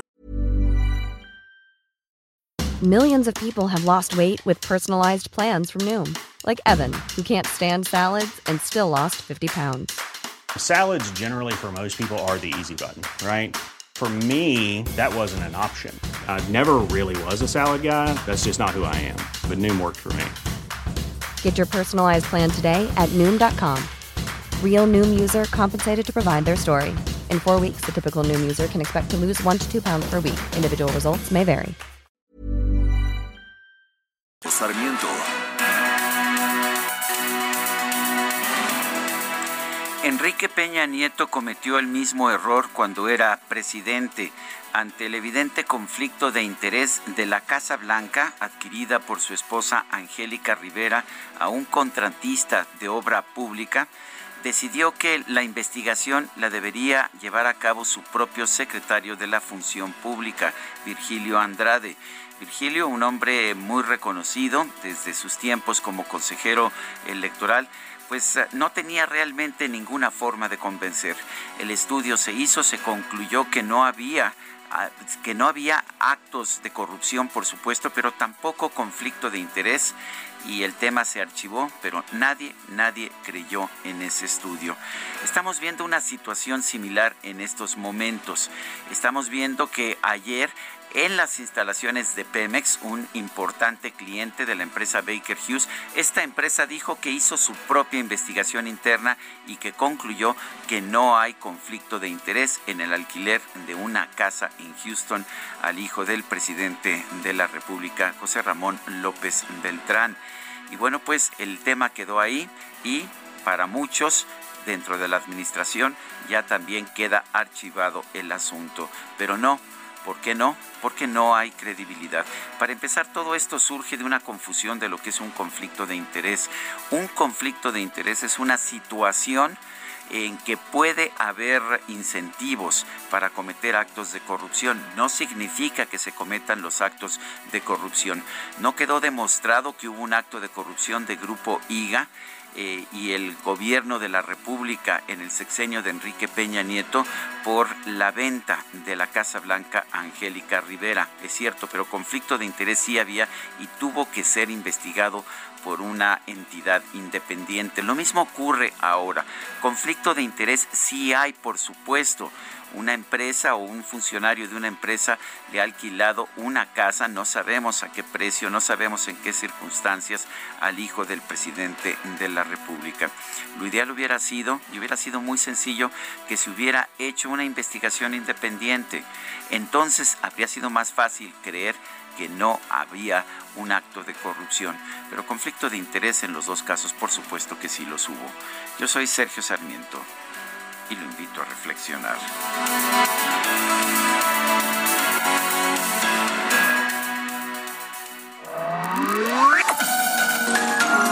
Para Sergio Sarmiento tu opinión es importante. Escríbele a Twitter en arroba Sergio Sarmiento.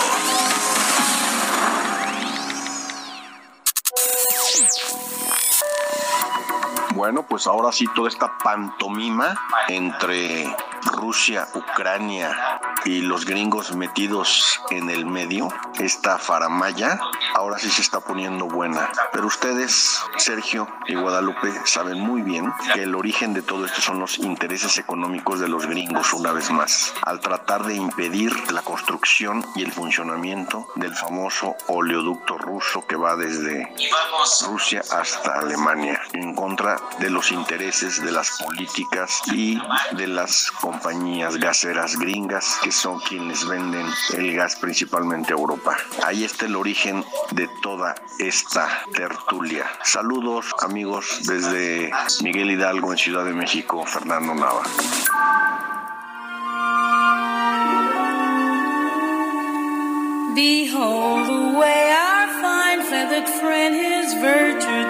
Parade. Thou knowest not, my dim-witted friend, the picture thou hast made. Thy vacant brow and thy tousled hair conceal thy good intent. Thou noble, upright, truthful, sincere, and slightly dopey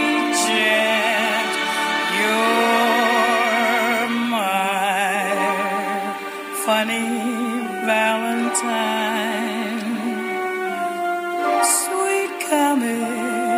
Valentine. My Funny Valentine, mi divertido Valentín, una canción muy romántica eh, que se escribió, que se, que se escuchó por primera vez en 1937 en un musical de Broadway, Babes in Arms. Es una composición de Richard Rogers y Lawrence Hart. My Funny Valentine, una clásica del jazz. Y aquí tenemos la interpretación sensacional de Nina Simone. You're my favorite work of art.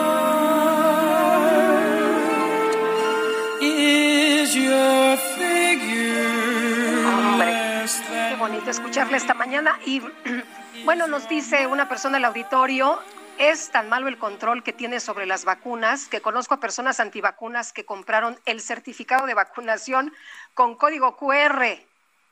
Dice, yo denuncié, pero nadie hizo nada.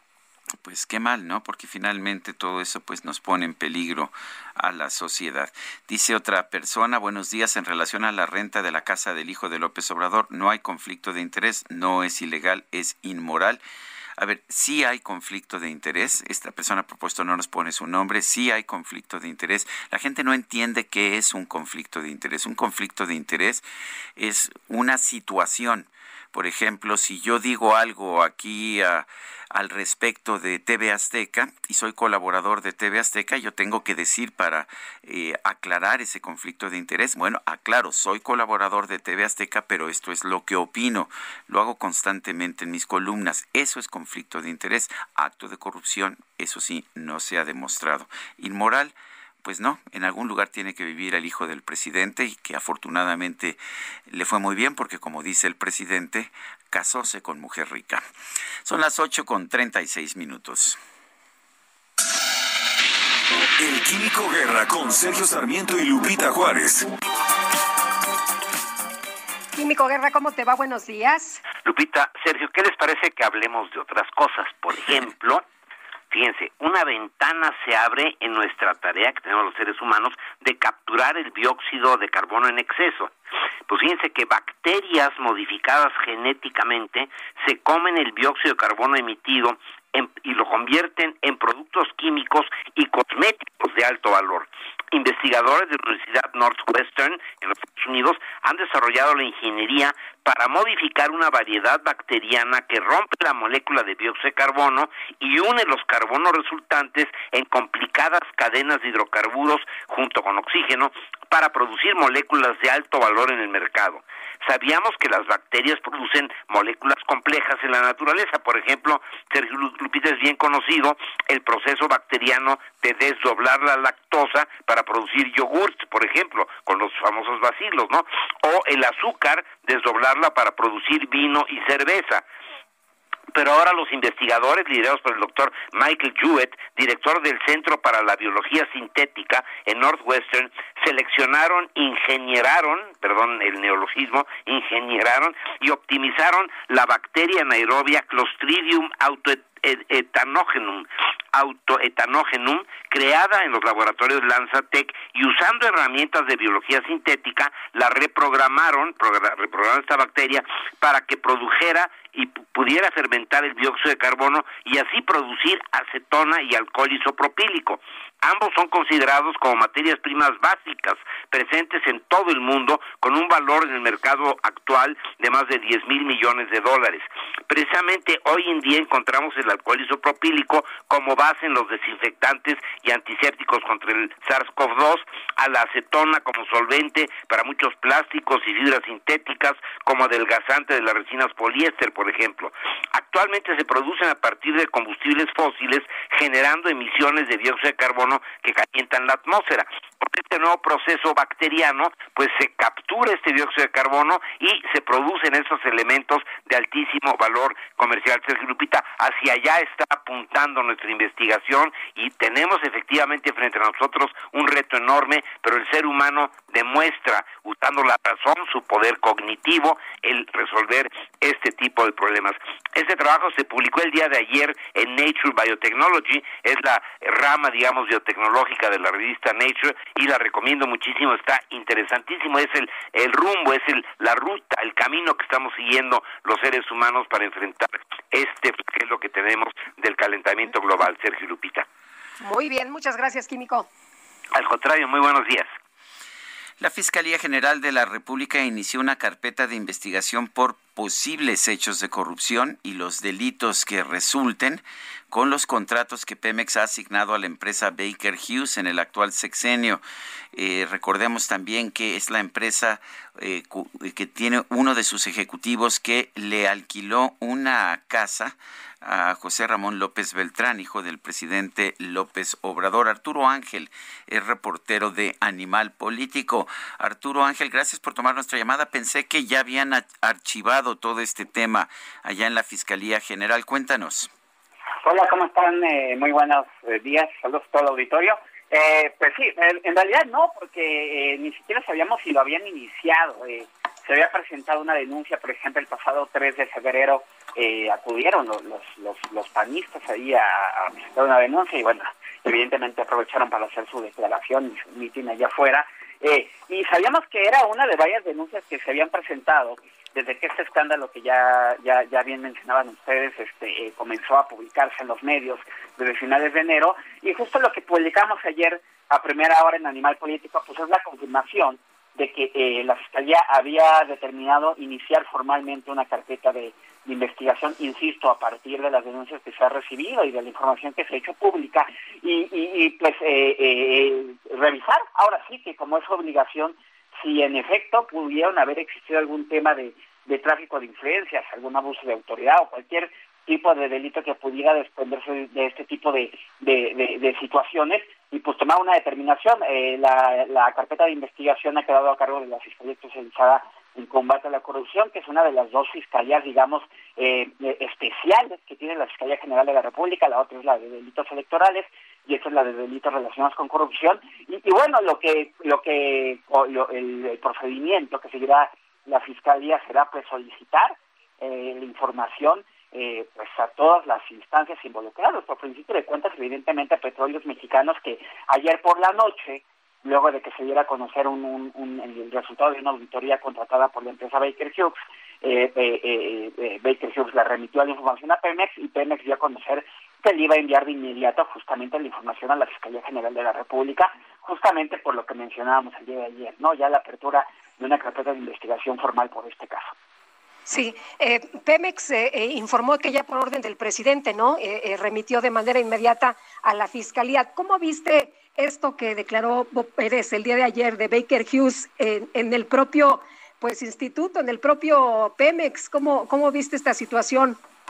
Sí, sí, sí bueno, no, no, fue muy sorpresivo que digamos el resultado, ¿no? Este, esto es como cuando las, las partes en un juicio hacen sus propios peritajes, pues difícilmente presentarían un peritaje que ellos mandan a hacer que, que no les dé no les dé la razón. De todas formas, es importante que la empresa, eh, porque luego las propias compañías y sobre todo Hughes, que es una compañía eh, radical en los Estados Unidos, evidentemente tienen procedimientos que seguir y están obligados a realizar este tipo de, investigaciones. Contrataron un despacho especializado para ello. Eh, evidentemente será información que con seguridad la, la va a integrar la carpeta de investigación, pero creo que lo valioso y justamente por eso es importante que se haya iniciado una carpeta de investigación. Es que en este asunto me parece que lo que se necesita, pues es una indagatoria de una instancia independiente, ¿no? Eh, sobre todo, por ejemplo, para el tema del conflicto de interés. Muchas veces las personas eh, eh, que están involucradas en este tipo de situaciones, pues niegan tener conflicto de interés, pero pues hay, hay los expertos como Eduardo Bojor, que es por ejemplo de Transparencia Mexicana, pues te ha dicho que los imposibles implicados en un conflicto de interés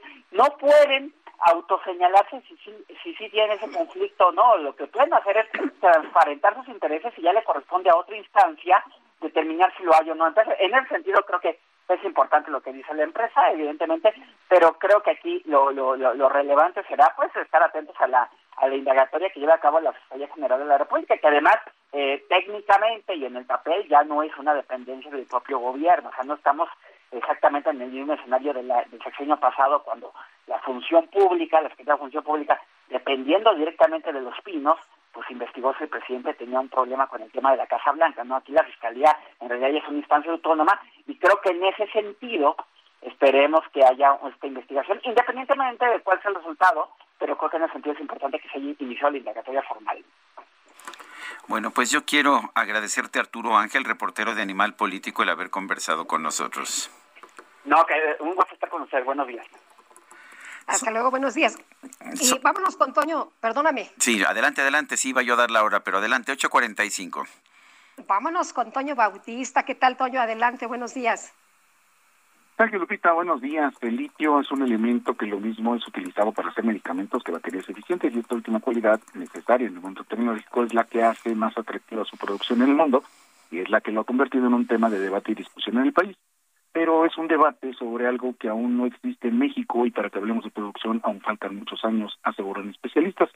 De acuerdo con Armando Latorre, presidente del Colegio de Ingenieros en Minas, Metalurgistas y Geólogos de México, eh, con quien conversamos, es muy poco lo que se conoce sobre el potencial del litio en el país. El único yacimiento está en Sonora, con reservas probadas y probables de alrededor de 243 millones de toneladas. La concesión la tiene la empresa Bacanora Lithium, que ya ha hecho exploración y se prevé que sea hasta 2025 cuando haga la extracción. En otras entidades del país existen en este momento entre 50 y 80 localidades, de acuerdo con el Servicio Geológico Mexicano. El ingeniero de la Torre explicó que estos sitios, estas localidades, tienen algún valor que pudiese ser atractivo, pero que realmente no se ha definido qué tonelaje pudiera haber para declararle un yacimiento y está muy lejos de llegar a eso. Si lo ponemos en una tabla, una localidad es el punto más bajo, después siguen los prospectos, más arriba los yacimientos y hasta arriba las minas. El ingeniero Latorre señaló que en este eh, proceso eh, de investigación pues está eh, destacando Baja California, que es una empresa privada que tiene está haciendo exploración, pero faltan aún cinco o más años para concluirla. Eh, eh, un proceso de exploración eh, requiere una inversión de al menos 150 millones de dólares y puede tardar entre 5 y 20 años. Y de cada mil indicios de mineralización, 100 se convierten en prospectos, 10 llegan a una exploración avanzada y solo uno se convierte en mina. En la frontera entre Zacatecas y San Luis Potosí también hay localidades que están en exploración, pero el presidente del Colegio de Ingenieros puntualizó que todavía falta mucho por hacer porque eh, pues no podemos asegurar que eventualmente haya algún día eh, mineral ahí. Se calculó que se requieren entre 5 y 10 años para que tengamos definido algo o algún lugar adicional a Sonora que pudiera tener alguna posibilidad en, en cuanto a tamaño y calidad para hacer una adecuada eh, explotación del mineral. Hay que recordar que el tema del litio atrajo los reflectores luego de las declaraciones de quien fuera titular de la Semarnat, Víctor Toledo, que a finales de diciembre de 2019 afirmó que este elemento era el nuevo petróleo a partir de la transición tecnológica de los combustibles fósiles, fósiles al uso de la electricidad, sobre todo en vehículos. Armando La Torre puntualizó que el litio no es el nuevo petróleo, porque no es un combustible, no genera energía, es capaz de almacenarla, pero no de producirla.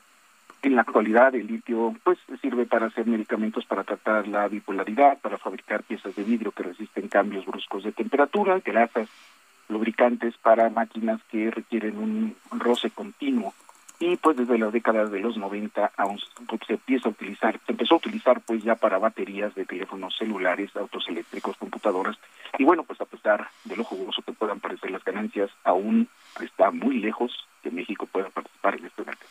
Así el programa. Muy bien. Muchas gracias, Toño. Muy buenos días. Igual para ti.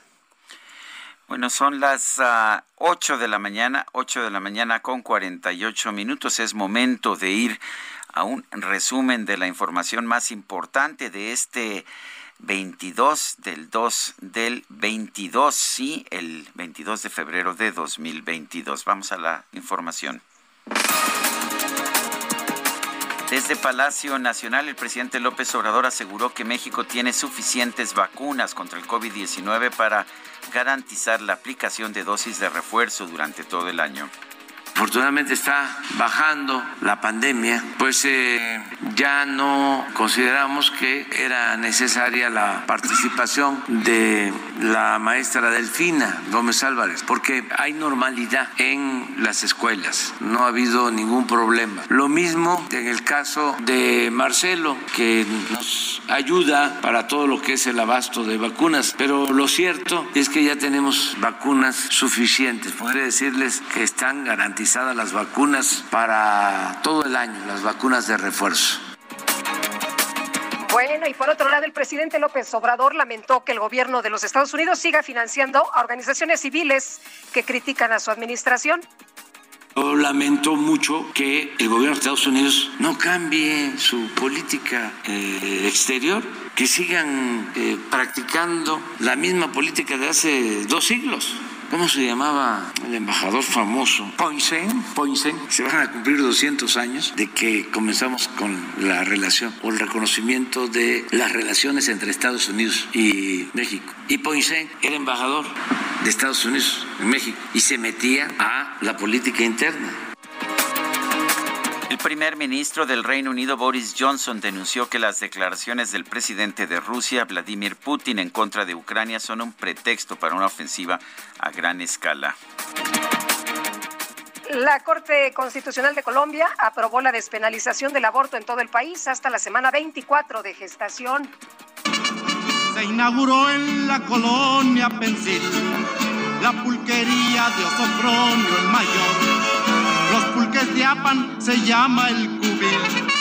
Y hubo banderas a todo color. Ay, ¿qué te puedo decir, Guadalupe? Ya no es la colonia Pensil, ahora le llaman Nuevo Polanco, pero bueno, lo que sí te puedo decir es que en redes sociales se dio a conocer un proyecto del estudiante de doctorado en procesos políticos por la Universidad Autónoma Metropolitana, Ernesto Morúa, quien creó un mapa interactivo de la Ciudad de México en la plataforma Google Maps para ubicar cada una de las cantinas y pulquerías registradas en el Directorio Estadístico Nacional de Unidades Económicas del INEGI. En la descripción del mapa, Ernesto incluyó la advertencia, úsenlo con responsabilidad y salud. Esta sí me parece una investigación muy valiosa. Espero que el CONACYT no nos salga. utilidad. Espero que el CONACYT no nos salga con alguna jalada.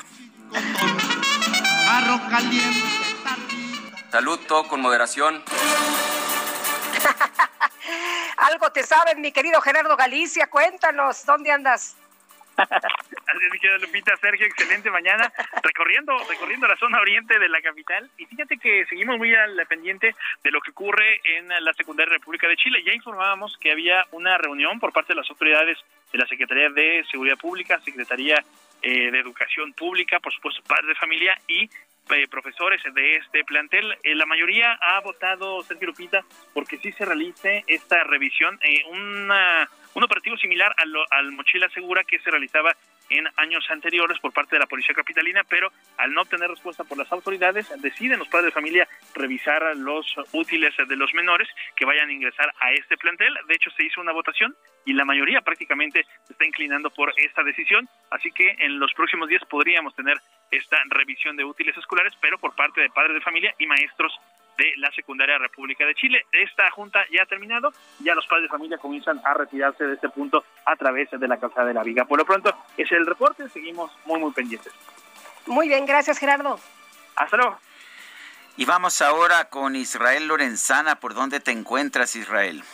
Sergio Lupita, muchísimas gracias. Pues ahora estamos ubicados aquí en la plancha del Zócalo Capitalino, exactamente a un costado del asta bandera. Y es que aquí se encuentran exactamente 15 trabajadores de limpia de la alcaldía Xochimilco, quienes están pues inconformes por una presunta represión por parte de sus jefes y en ese sentido han llegado hasta este punto a manifestarse pidiendo la intervención de la jefa de gobierno Claudia Sheinbaum. No están afectando la realidad, ya les decía, están exactamente a un costado de la asta bandera aquí en la plancha del Zócalo. Para nuestros amigos que vienen a través de 20 de noviembre, la circulación totalmente aceptable a partir de Izazaga y con dirección hacia la zona de la calle Moneda, hacia Tacuba o más allá, hacia República de Brasil. Sergio Lupita, la información que les tengo. Muchas gracias, Israel Lorenzana. Hasta luego. Son las 8 de la mañana, 8 de la mañana con 53 minutos. Quiero recordarle a usted nuestro número en WhatsApp es el 55 20 10 96 47. Repito, 55 20 10 96 47 en Twitter. Nuestra cuenta es arroba Sergio y Lupita.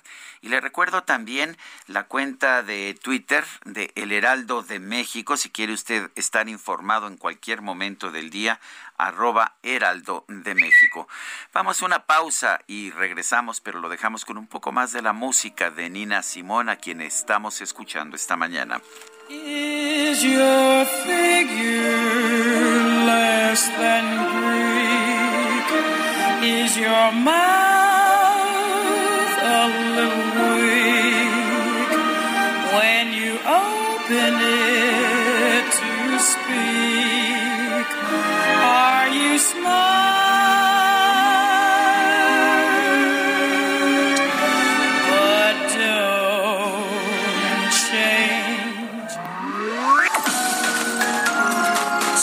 Sarmiento y Lupita Juárez quieren conocer tu opinión, tus comentarios o simplemente envía un saludo para ser más cálida esta mañana. Envía tus mensajes al WhatsApp 5520 109647.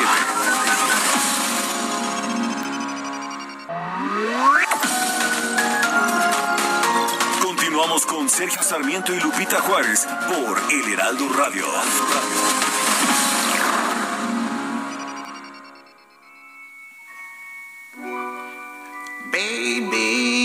Understand me now. If sometimes you see that I'm mad, don't you know no one alive can always be an angel?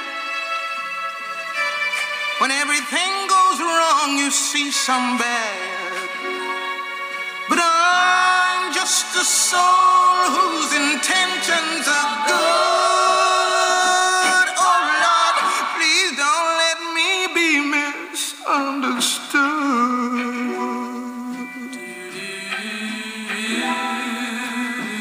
Don't let me be misunderstood, no me deje ser incomprendida.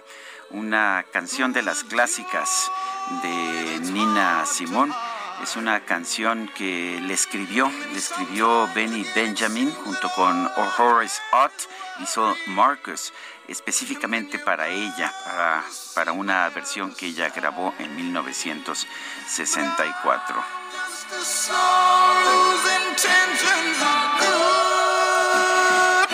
Tenemos mensajes de nuestro público.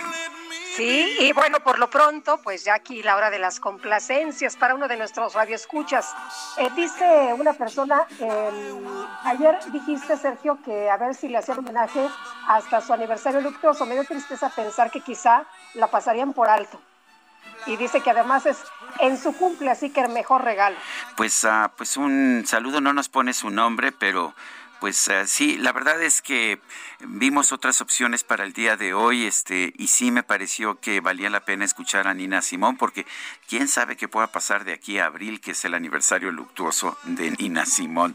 Dice otra persona, denuncia Estado de México, 100 vecinos de la universidad, de la unidad habitacional San Buenaventura, Ixtapaluca, Edomex, está sin servicio de Telmex por el robo de cable desde el pasado fin de semana. Ya tienen su reporte con folio 48012 106. No se tiene para cuándo se haga la reinstalación de este servicio urgente. Que los apoyen son vecinos de la unidad habitacional San Buenaventura, Ixtapaluca, en el Estado de México. No tienen servicio de Telmex. Por favor, a nuestros amigos en Telmex, que muchas veces nos escuchan, ojalá que, que puedan, que puedan apoyar esta unidad. Son las nueve de la mañana con tres minutos. Estás a punto de descubrir y encontrar cosas inolvidables en este sitio. Este sitio. La micro deportiva.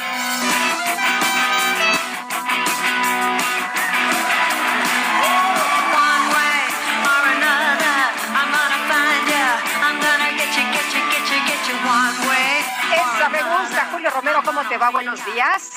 Muy bien, muy bien, Sergio Lupita, amigos del auditorio, qué placer saludarles. Estamos arrancando este martes, todos desvelados, pero muy contentos después de que arrancó el abierto mexicano de tenis. Pero bueno, este martes, el día de hoy, regresa la actividad de los octavos de final de la Champions League.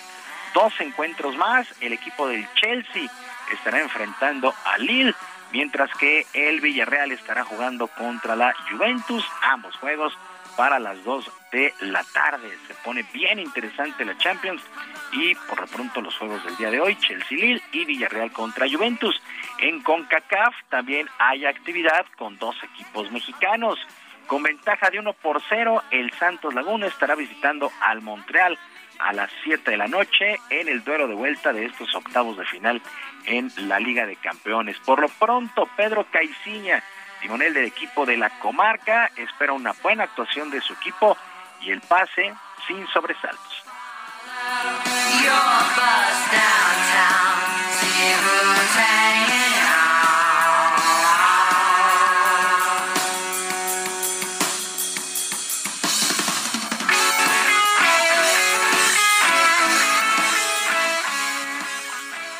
La vida que, nos encanta, jugar cada tres días y tener esa capacidad.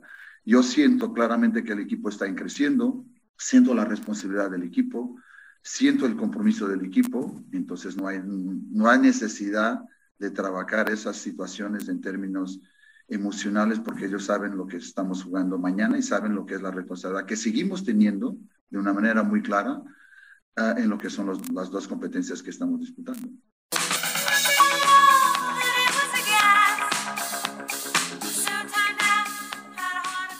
Bueno, el Santos, el Santos Laguna contra el Montreal a las 7 y para las 9 de la noche en León, el equipo de los Esmeraldas estará recibiendo al Guastatoya de Guatemala con un cómoda diferencia de 2 por 0 a favor. Ariel Olán, timonel de León, no se confía de esta ventaja, aunque reconoce que también están en una buena posición para avanzar a los cuartos de final.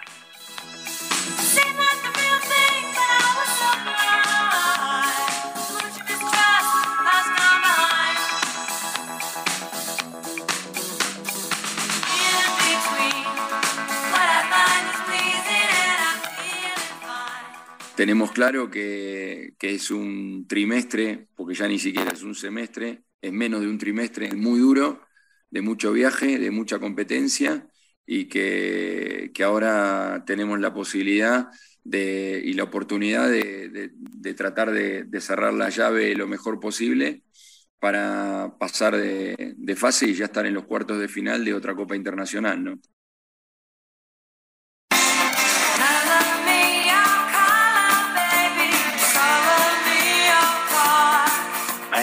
Suerte para Santos y para León esta noche en la Liga de Campeones de la CONCACAF.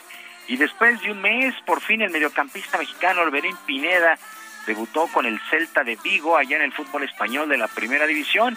El llamado Maguito entró de cambio al minuto 62 de este duelo que sostuvieron ante Levante y que terminó empatado a un gol en la fecha 25. Pineda entró de cambio por su compatriota Néstor Araujo. El técnico Eduardo Coudet no lo había contemplado desde el 17 de enero, fecha en que fue inscrito. Así es que pues ya debuta Orbelín Pineda allá en España.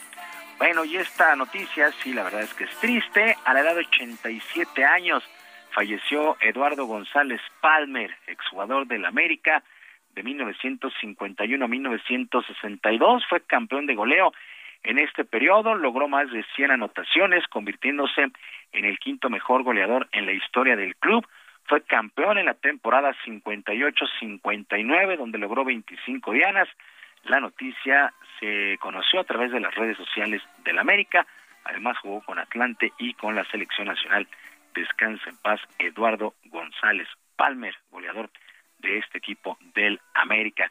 Y ya les decía, maratónica jornada inaugural en el abierto mexicano de tenis allá en Acapulco, una jornada que se extendió hasta la madrugada y en los resultados que llamaron la atención, el alemán Alexander Zverev vino de atrás y venció 3-6, 7-6 y 6-2 al estadounidense Jenson Brooksby, mientras que el también estadounidense Stefan Kozlov superó al búlgaro Grigor Dimitrov en un juego que tuvo de todo hasta una lesión ahí de Kozlov en el segundo set, los parciales 6-7, eh, 6-7, 7-5 y 3-6.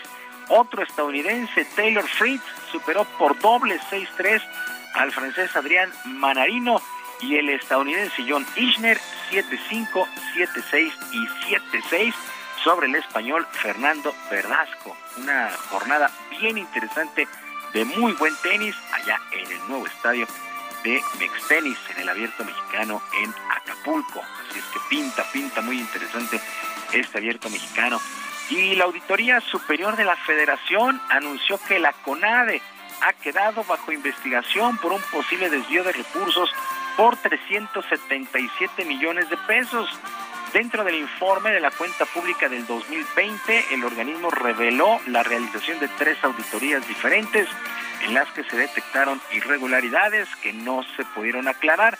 También la CONADE recibió observaciones sobre anomalías en su manejo de capital, ya que se utilizó parte del dinero público para pagarle a personas físicas externas al Sistema Nacional del Deporte así como a personas que no contaban con acreditación de profesionistas ligados con el campo de la actividad o el entrenamiento deportivo. Así es que otra vez la CONADE bajo observación por posible desvío de recursos. Pues así las cosas en el seno de la CONADE que dirige pues la ex velocista Ana Gabriela Guevara. Sergio Lupita, amigos del auditorio, la información deportiva este martes, que es un extraordinario día para todos. Yo, como siempre, les dejo un abrazo a la distancia. Muy bien, Julio, muchas gracias. Buenos días. Muy buen día para todos.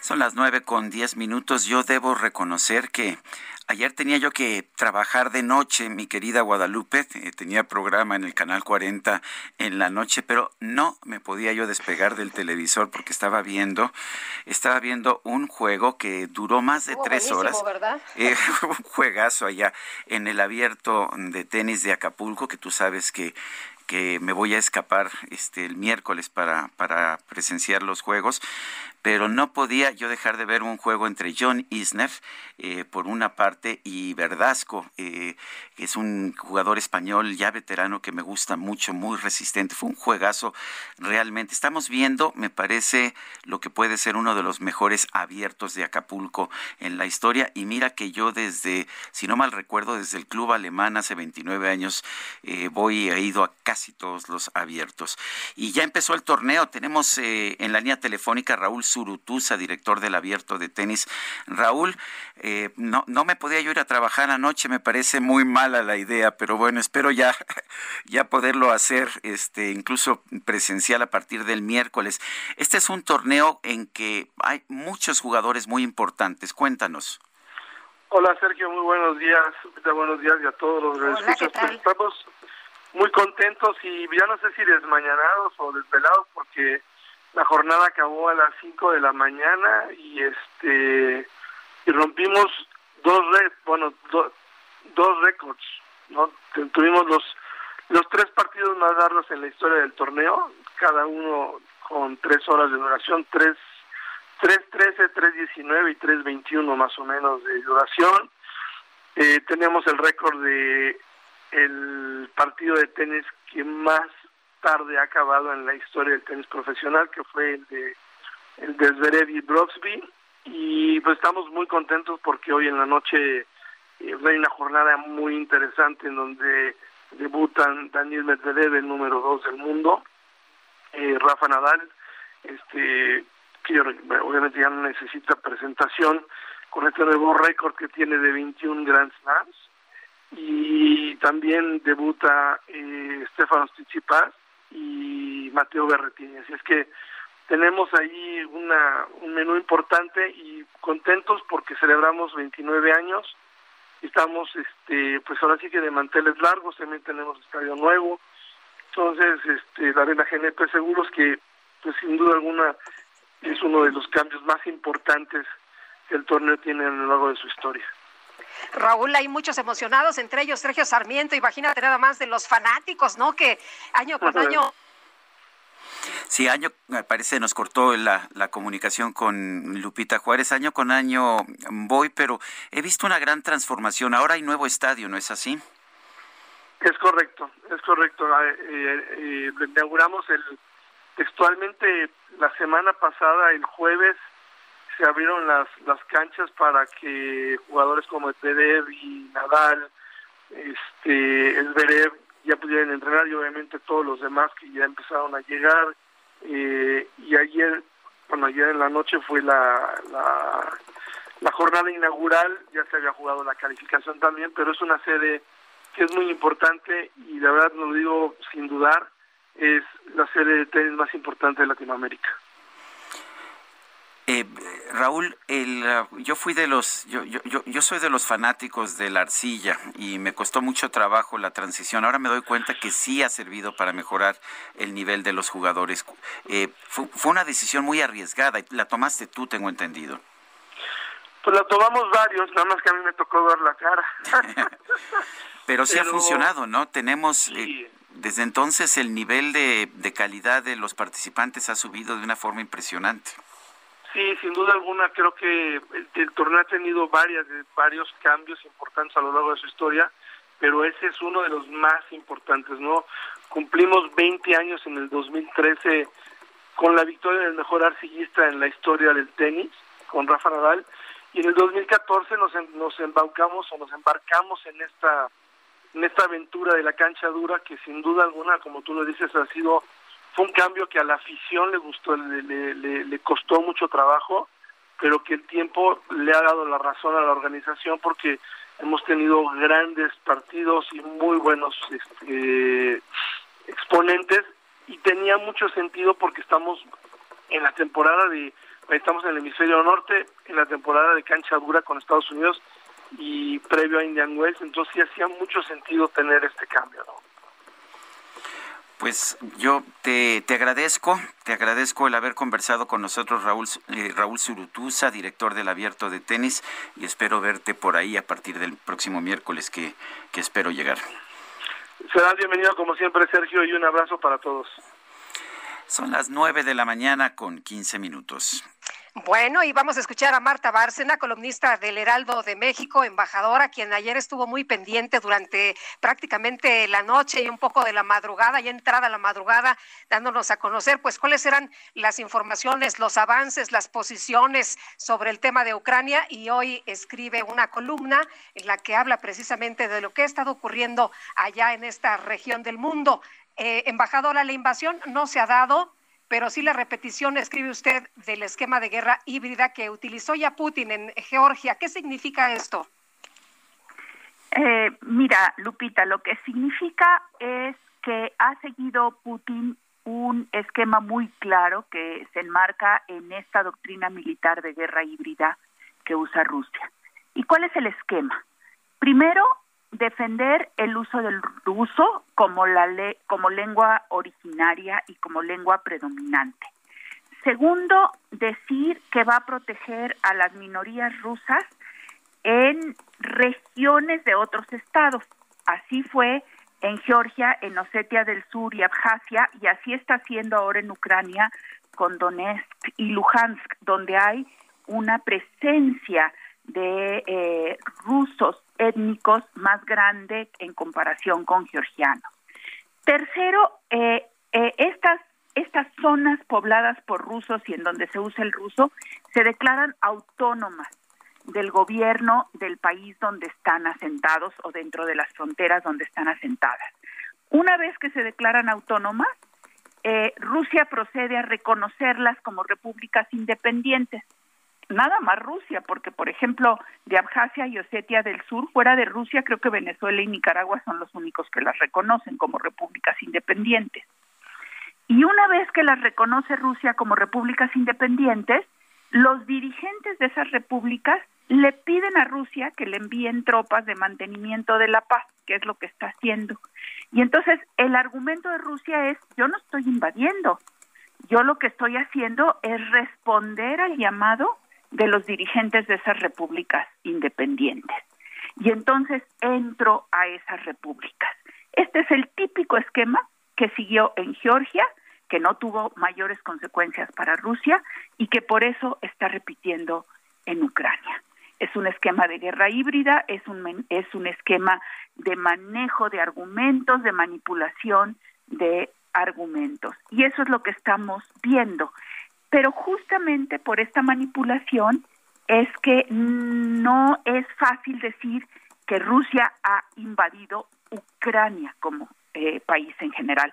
Lo que sí se puede decir es que está violando la integridad territorial de Ucrania al reconocer como repúblicas independientes territorios que nadie más reconoce como tal. Pues eh, lo, es lo es un tema complejo. Sí. Ahora, la, la gran pregunta es, ¿esta guerra híbrida crees que pueda llevar a una confrontación ya directa o simple y sencillamente ni Estados Unidos ni los países de Europa van a mandar tropas a Ucrania? Yo creo que sería muy arriesgado para Estados Unidos y para Europa enviar tropas a Ucrania, eh, Sergio.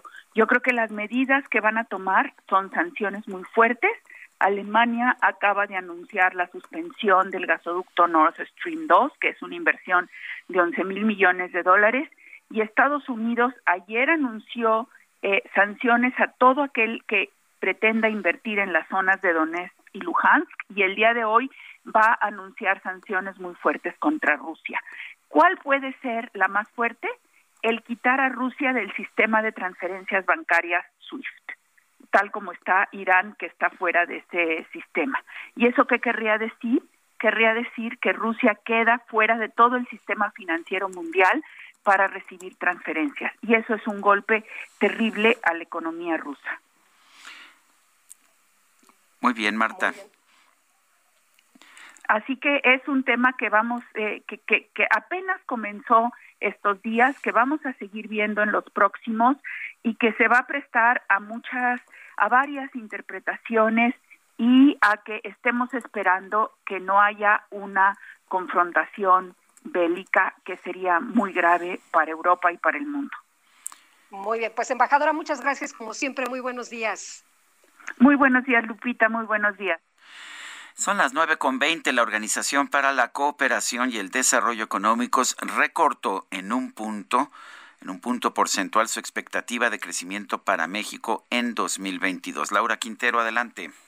Hola Sergio Lupita, buen día. Qué gusto saludarlos. Así es, pues ayer la Organización para la Cooperación y el Desarrollo Económicos presentó un reporte que realiza de manera bimestral en donde destaca los puntos débiles de la política económica de México, pero también los puntos positivos.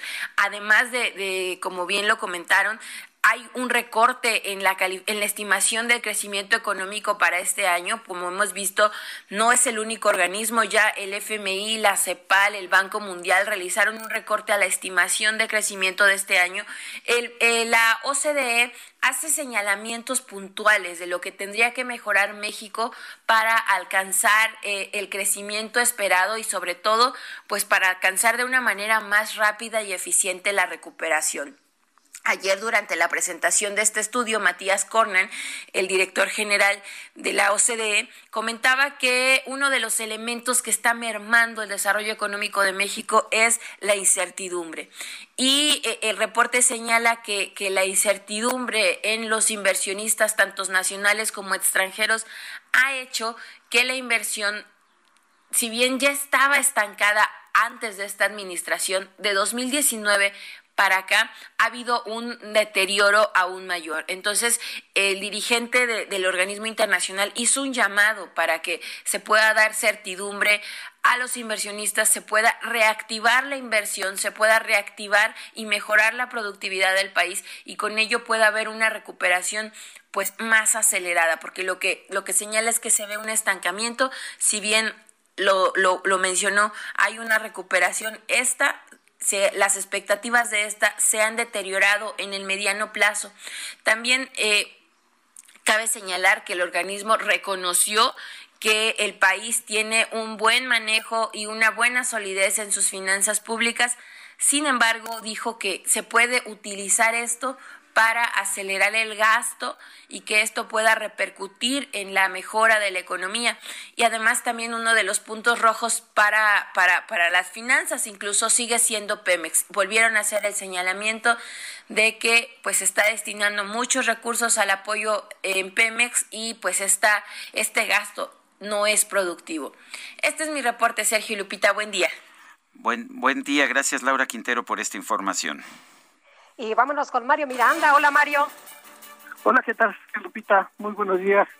Pues para informarles que lamentablemente un motociclista pierde la vida luego de ser impactado por un automóvil marca Ventu, esto en el cruce de la Avenida Universidad y la calle Hortensia en la colonia Achocla, perteneciente a la alcaldía Álvaro Obregón, esto exactamente enfrente de Viveros de Coyoacán. Al lugar arribaron paramédicos para brindarle los primeros auxilios al motociclista, pero este ya había fallecido. El lugar fue acordonado por elementos de la Secretaría de Seguridad Ciudadana para posteriormente personal de la Fiscalía realizar el peritaje y el levantamiento del cuerpo. El automóvil era conocido por una mujer, la cual fue detenida y trasladada al Ministerio Público para rendir su declaración. La vialidad se vio afectada por al menos dos horas para los automovilistas que se dirigían hacia el sur de la ciudad. En estos momentos, la vialidad ya se encuentra abierta a la circulación. Sergio Lupita, seguiremos pendientes. Buenos días. Gracias, Mario. Son las nueve de la mañana con 24 minutos. Vamos a una pausa. Regresamos en un momento más. You know, sometimes, baby, I'm so carefree with a joy that's hard to hide. And then sometimes again, it seems that all Sergio Sarmiento y Lupita Juárez quieren conocer tu opinión, tus comentarios o simplemente envía un saludo para ser más cálida esta mañana. Envía tus mensajes al WhatsApp 5520 109647.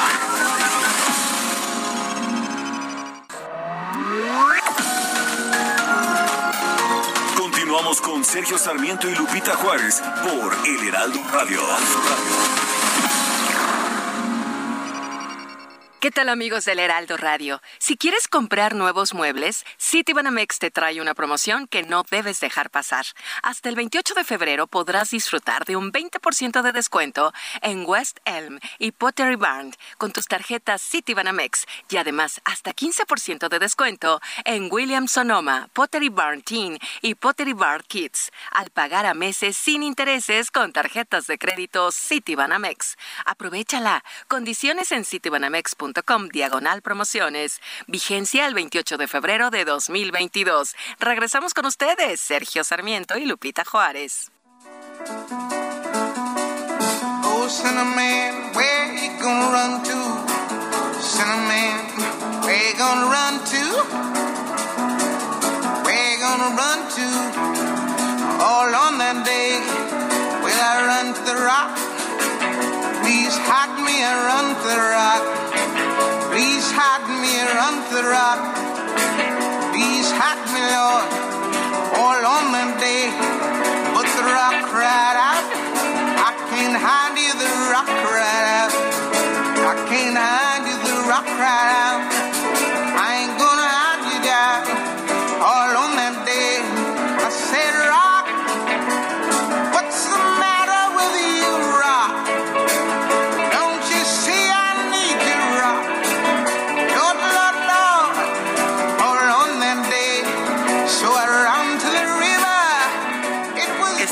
Llama Sinnerman, pecador. Seguimos escuchando a Nina Simón.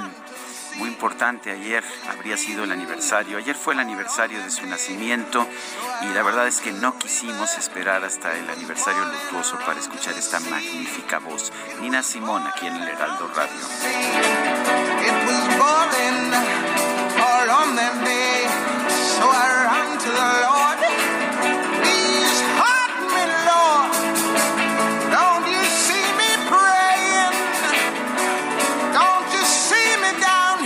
Mensajes de nuestro público.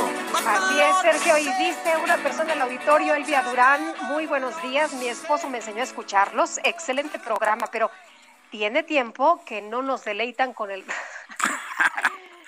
con el rap de Sergio. Híjole. A ver si se pudiera que nos deleite nuevamente. No, no, no, me da mucha pena. Ya, ya. Incluso con el de todo corazón, pero tiene grabado Quique, ¿eh? Híjole, no, aguas, no, qué aguas pena. porque el Quique lo tiene grabado. Doña Elvia Durán es quien nos escribe. Bueno, nos dice otra persona. Buenos días, Sergio y Lupita. Lupita y Sergio, saludos desde Guadalajara, Jalisco. Siempre escucho su programa. Buenísimo abrazo enorme, Martín Ríos. Adelante, Lupita.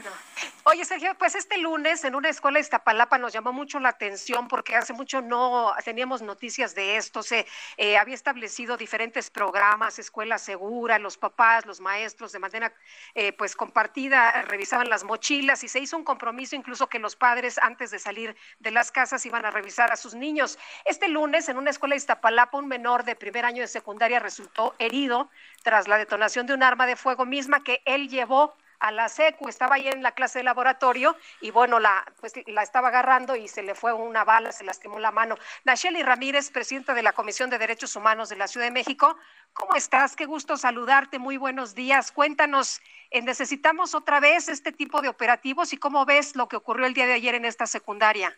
Muy buenos días, Sergio y Lupita, gusto como siempre saludarlos. Pues este otra vez tenemos el el digamos estas partes de manejo de instrumentos que ponen en riesgo la seguridad escolar. ¿no? Yo creo que, fíjate que no, eh, teníamos, como tú lo dices, buen rato de no tener algún episodio así.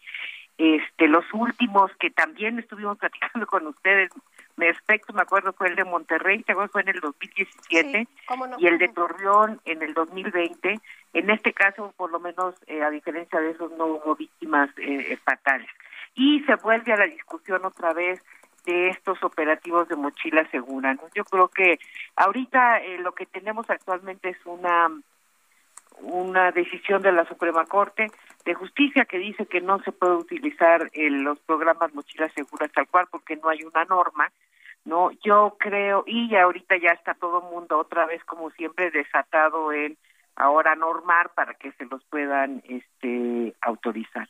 Eh, nosotros pensamos que si bien necesitamos naturalmente eh, mitigar los riesgos de seguridad en las escuelas, esto tiene que ser con una visión muchísimo más integral y efectiva, efectiva, sobre todo efectiva de, eh, de estos procesos de, mitigación. Eh, la otra parte tiene que ver con cómo vamos avanzando también en términos de verlo de manera integral, porque aquí la gran pregunta es por qué eh, los niños en qué momento y los adolescentes están teniendo accesos a armas de fuego dentro naturalmente seguramente de su entorno familiar o comunitario no no no de la escuela y el, el resaltar eh, que hay otro tipo de experiencias que son que caminan eh, no nada más en términos de revisiones y y este tipo de este de medidas eh, y que se realizan en la ciudad y que muchas veces no estamos viendo y que esas son las que tendríamos que estar replicando, ¿no? No sé, te puedo decir en una eh, primaria de la, de la alcaldía Gustavo Amadero están operando una cosa que se llama el Rincón del Diálogo, ¿no? Que es un camino hacia la educación para la paz y los derechos humanos. En otra secundaria en Xochimilco, otros proyectos como dinámicas de convivencia entre estudiantes este, de secundaria, en, a nivel medio superior también en la Magdalena Contreras en una en, en, en, una escuela en un en el plantel de allá están planteando cuestiones como herramientas para la convivencia, puentes para la mediación.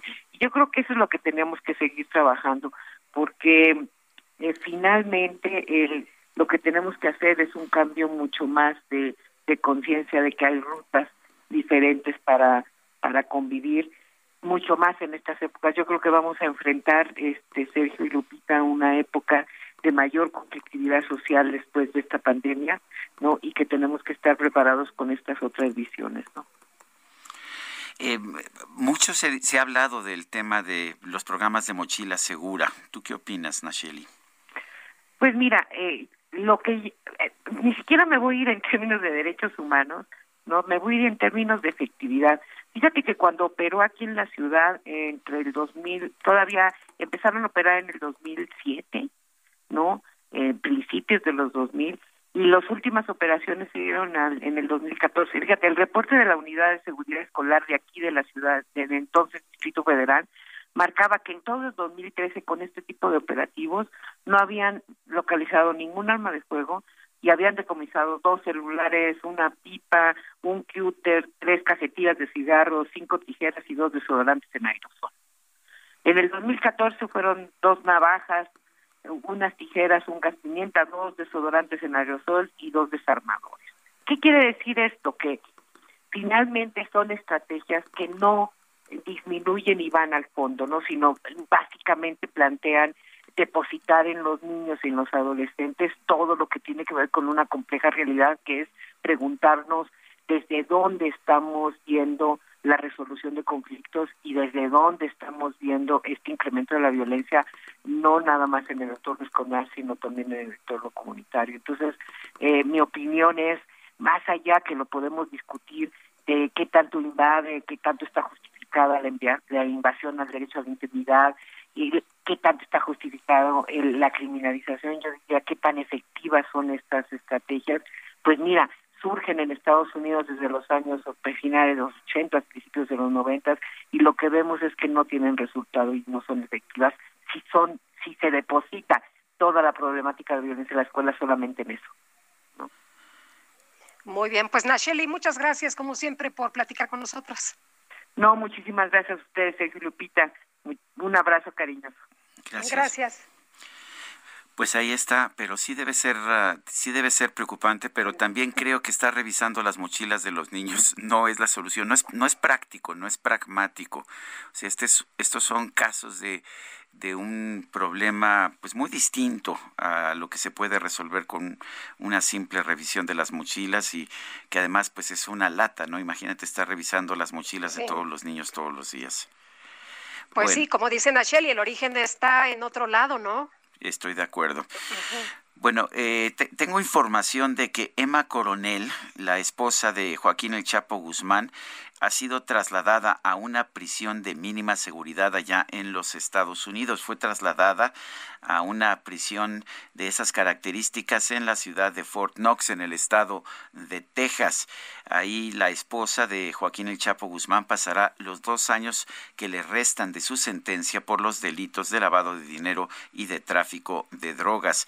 Agentes de la Marina de los Estados Unidos llevaron a cabo el traslado de, de Emma Coronel a la prisión FMC Carswell, la cual está, está inscrita dentro del Buró de Prisiones, pues anteriormente Coronel estaba recluida en un lugar secreto administrado por la Agencia Federal de Prisiones. Bueno, pues es uh, llevada a una prisión de seguridad mínima, eh, no se le considera como...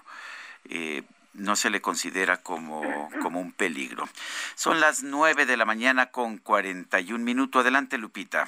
Pues el PAN en el Congreso de la Ciudad de México buscará elevar a rango de ley un programa que del que estábamos platicando, el de Mochila Segura. Cintia Stettin, cuéntanos. ¿Qué tal? Muy buenos días, Lupita, a ti, Lupita, y al auditorio. Pues el PAN en el Congreso de la Ciudad de México anunció que revivirán la propuesta de elevar a rango de ley el programa Mochila Segura que permite a los padres de familia y autoridades educativas revisar las pertenencias de los menores de edad. Lo anterior dijeron, pues a pesar de que la Suprema Corte de Justicia de la Nación ha declarado que es inconstitucional este programa, pues viola los derechos fundamentales a la legalidad y seguridad jurídica de los menores. Eh, ante este escenario, pues el coordinador del PAN, Christian von dijo que buscará eh, regular el programa para evitar que sea inconstitucional, pues es importante salvaguardar la integridad de los menores dentro de un plantel educativo. Por ello, pues convocó a las Secretarías de Seguridad Ciudadana y de Educación a trabajar de manera conjunta para implementar nuevamente operativos en el sistema de educación básica. Finalmente dijo que se debe reforzar el programa de desarme voluntario que está a cargo de la Secretaría de Gobierno, esto con el objeto de que pueda tener más alcance y sea posible tener a las comunidades educativas tranquilas. Es la información que tenemos, Lupita. Muy, muy bien, gracias, Gracias, Cintia. buenos días. Perdón, ya me metí. Perdón, es Cintia Stettin con esta información. Estoy teniendo aquí algunos problemas de actualización de, del programa que usamos para estar en contacto en comunicación. Eh, nos están ya pidiendo de Telmex y nos están ah, escuchando los datos de la llamada que leímos en, radio hace unos momentos para atender el reporte.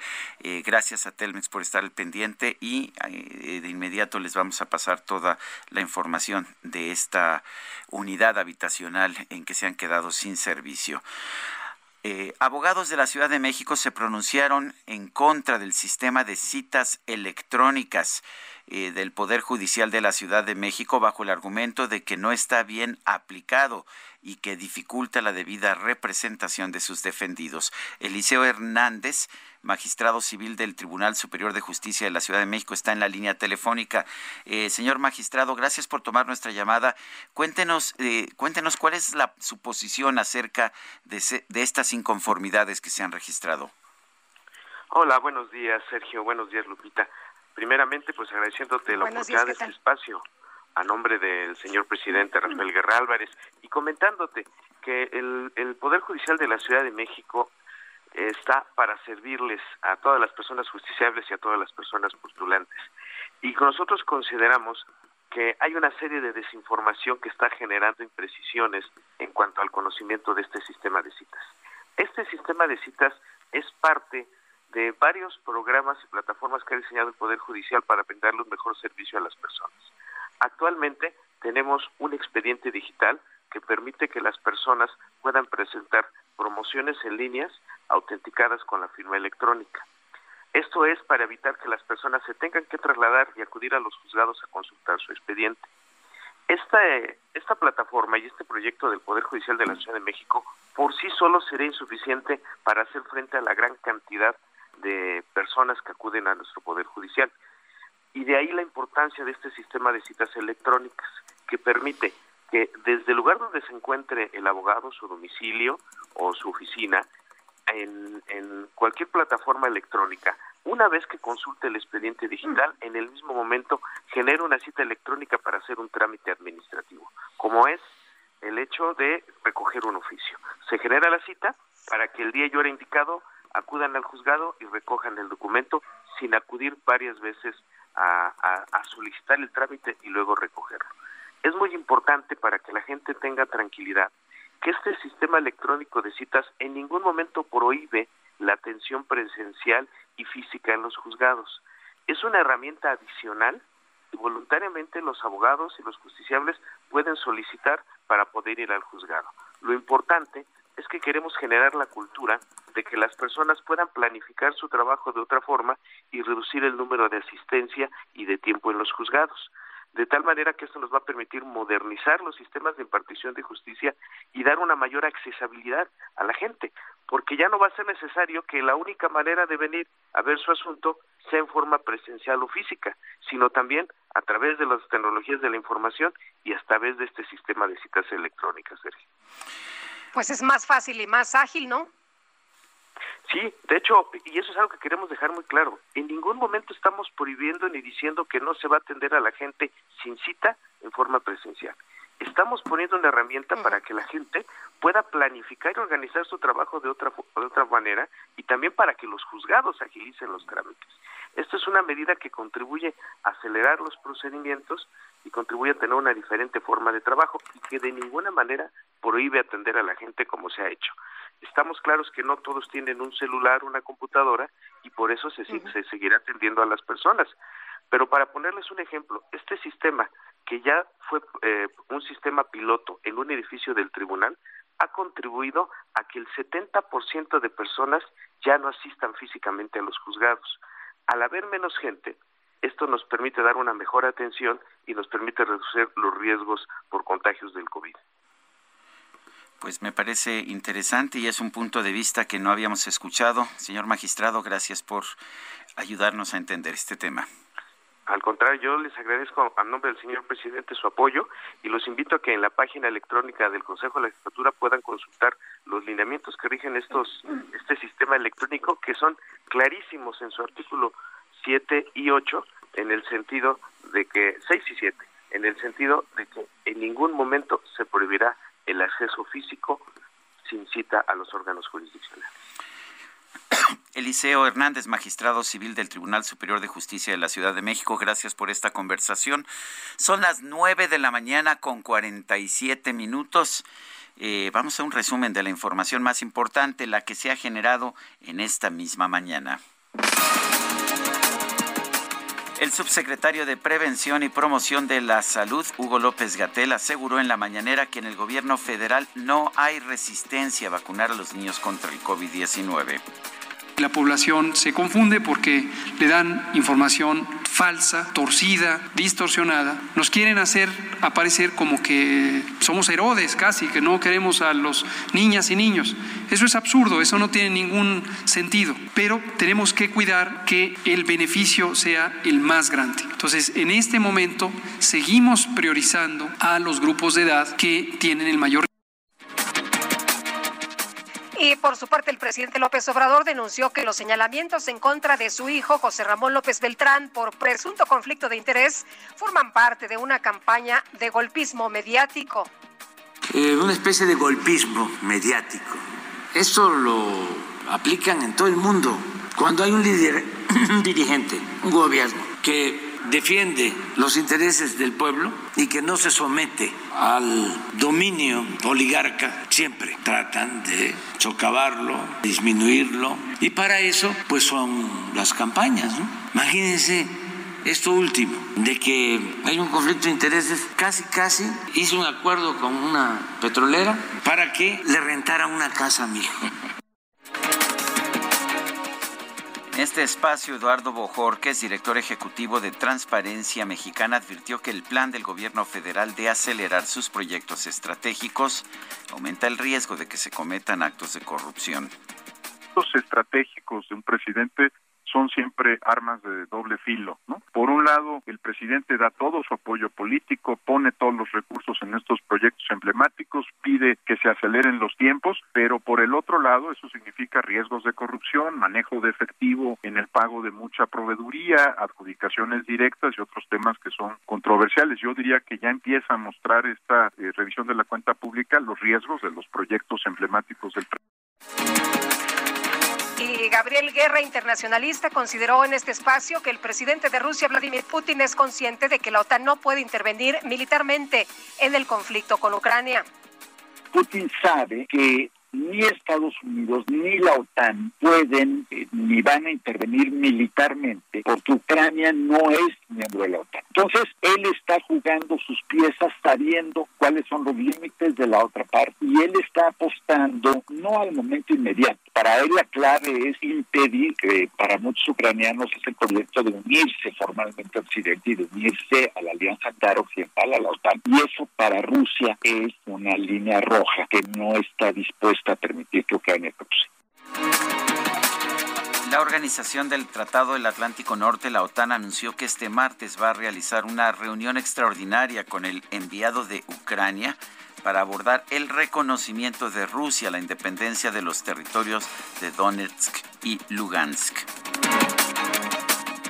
Y el viceministro de Relaciones Exteriores de Rusia, Andrei Rudenko, señaló que por ahora su país no tiene intenciones de desplegar tropas en las regiones separatistas del este de Ucrania. Johnny, por Dios, mi amor, no seas así. Mira que el mundo lo exige así. Ya no te enojes, La Universidad Nacional Autónoma de México lanzó un nuevo proyecto llamado El Diccionario de las Emociones. Este consiste en una serie de 12 videos animados al estilo de una historieta para explicar cómo se manifiesta cada emoción y cómo manejarla. En una primera etapa se abordarán el enojo, la sorpresa, la tristeza, el miedo, la alegría, la ansiedad y la melancolía. El que ayer me. El diccionario de las emociones. ¿Alguna vez has discutido con alguien, llegaste tarde por el tráfico o han sido injustos contigo? Es probable que en estos casos hayas sentido enojo. GastroLab. Historia, recetas, materia prima y un sinfín de cosas que a todos nos interesan.